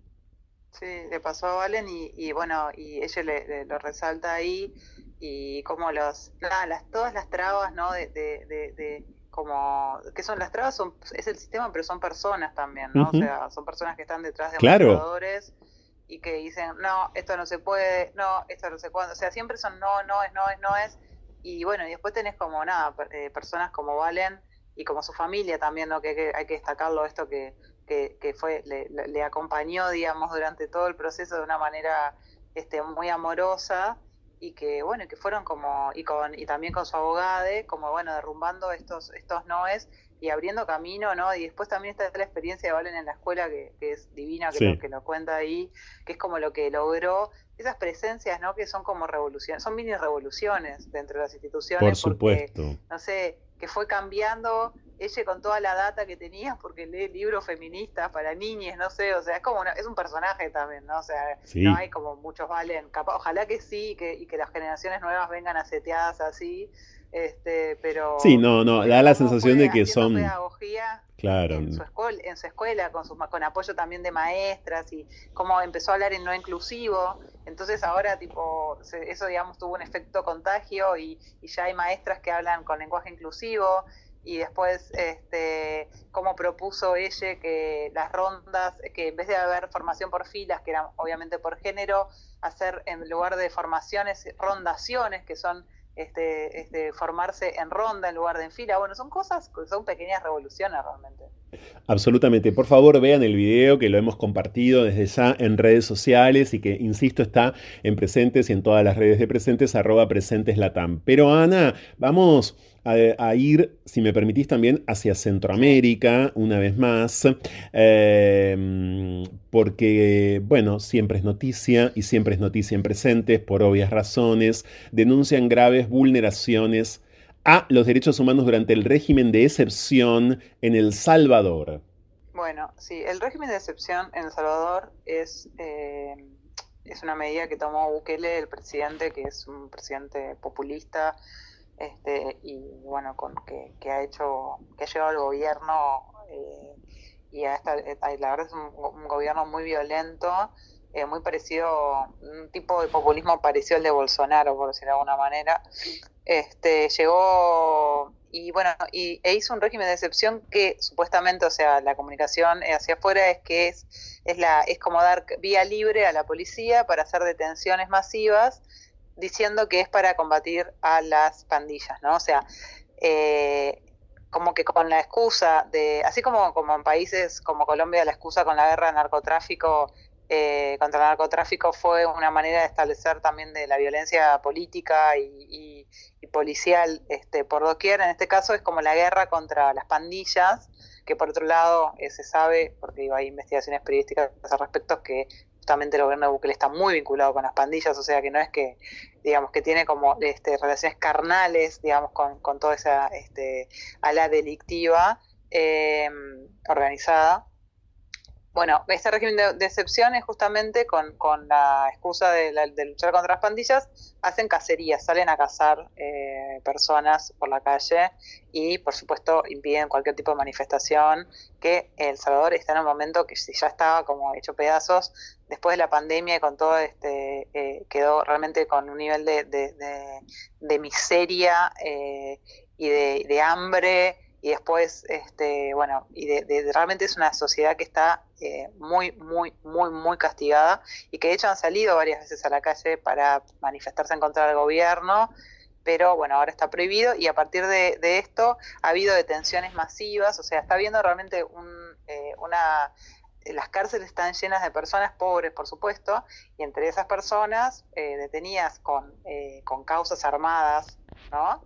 Este, hay personas, por supuesto, de la diversidad sexual que sabemos que son las que primero este, son encarceladas, caen y las que peor las pasan también en las cárceles, ¿no? Sobre todo las personas trans. Y esto se trata, esta nota, eh, la periodista Paula Rosales, que es una periodista excelente, que es la periodista del Salvador, ha hecho un seguimiento, sobre todo de, de, dos eh, mujeres trans, de Alessandra y Katie, este, eh, Alessandra, perdón, Alessandra es mujer trans y Katie es un varón trans, este, y ella estaba en contacto con sus familias porque también el nivel de, o sea, no tienen dinero para, para abogados, no tienen dinero para hacer trámites, no tienen, o sea, están desesperados porque tienen, tienen a, sus, a sus, a sus familiares secuestradas en la cárcel y no pueden sacarlas, ¿no? Entonces hay eh, filas de las familias y de las madres haciendo, eh, acampando en las puertas de las comisarías y de las cárceles esperando a ver si pueden liberar a, sus hijas. Es realmente es una tragedia lo que está pasando y, bueno, y sobre todo las que quienes están pasando peor, como siempre, son las personas de la diversidad sexual,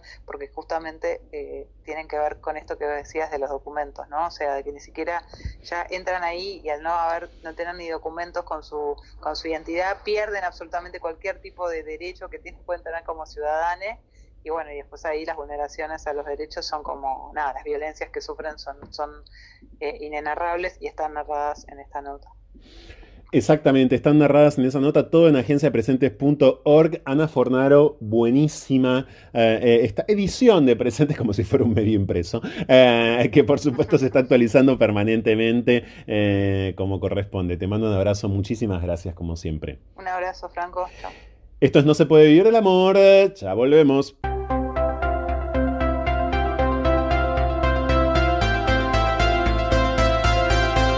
No se puede huir del amor, aunque lo nuestro sea fugarnos. Ya volvemos. No me queda casi nada de tiempo porque el programa se nos consumió, pero nosotros no nos, no nos consumimos a sí mismos, ¿eh? claro que no. Hacemos cualquier cosa menos ser canibalistas entre nosotros. Construimos un sistema lo menos depredatorio posible con este ciclo. Gracias a los operadores técnicos de la 1110, produce No se puede vivir del amor, Romina Perkins. Quédense durante la madrugada aquí en esta radio. Volvemos todos los días con contenidos exclusivos para redes sociales que estrenamos todos los días en las redes de este programa, Instagram, Twitter y por supuesto, si no, en el resumen semanal del próximo sábado a la medianoche. Gracias.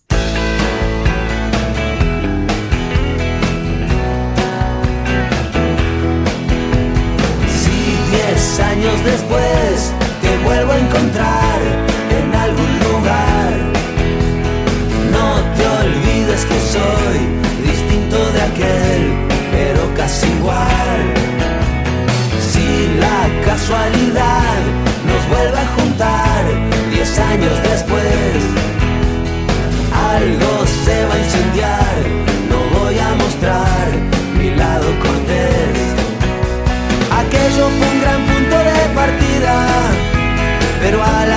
fácil se te olvida.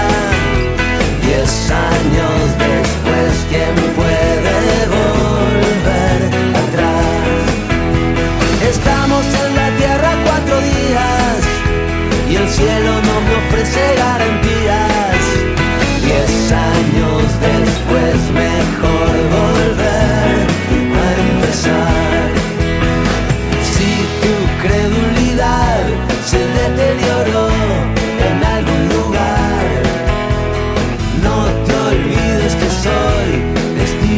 De tu soledad. Si diez años después no estamos igual, ¿qué le vas a hacer? Otros diez años más y luego empezar juntos otra vez. Aquello fue una linda primavera, pero fue solamente la primera. Diez años después el tiempo empieza Me quedan balas en la cartuchera, pero te guardo siempre la primera. Diez años después mejor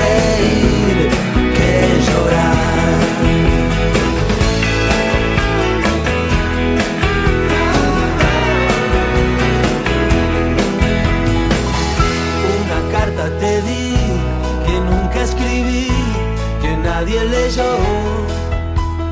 Hoy, diez años después, todo sigue igual, nunca te llegó. Dentro del corazón, al día de hoy, no queda lugar. Si perdí la razón, no fue por amor, fue por soledad. La vida es una gran sala de espera, la otra es una de madera. Diez años después mejor dormir que soñar. No se puede vivir de otra manera, porque si no la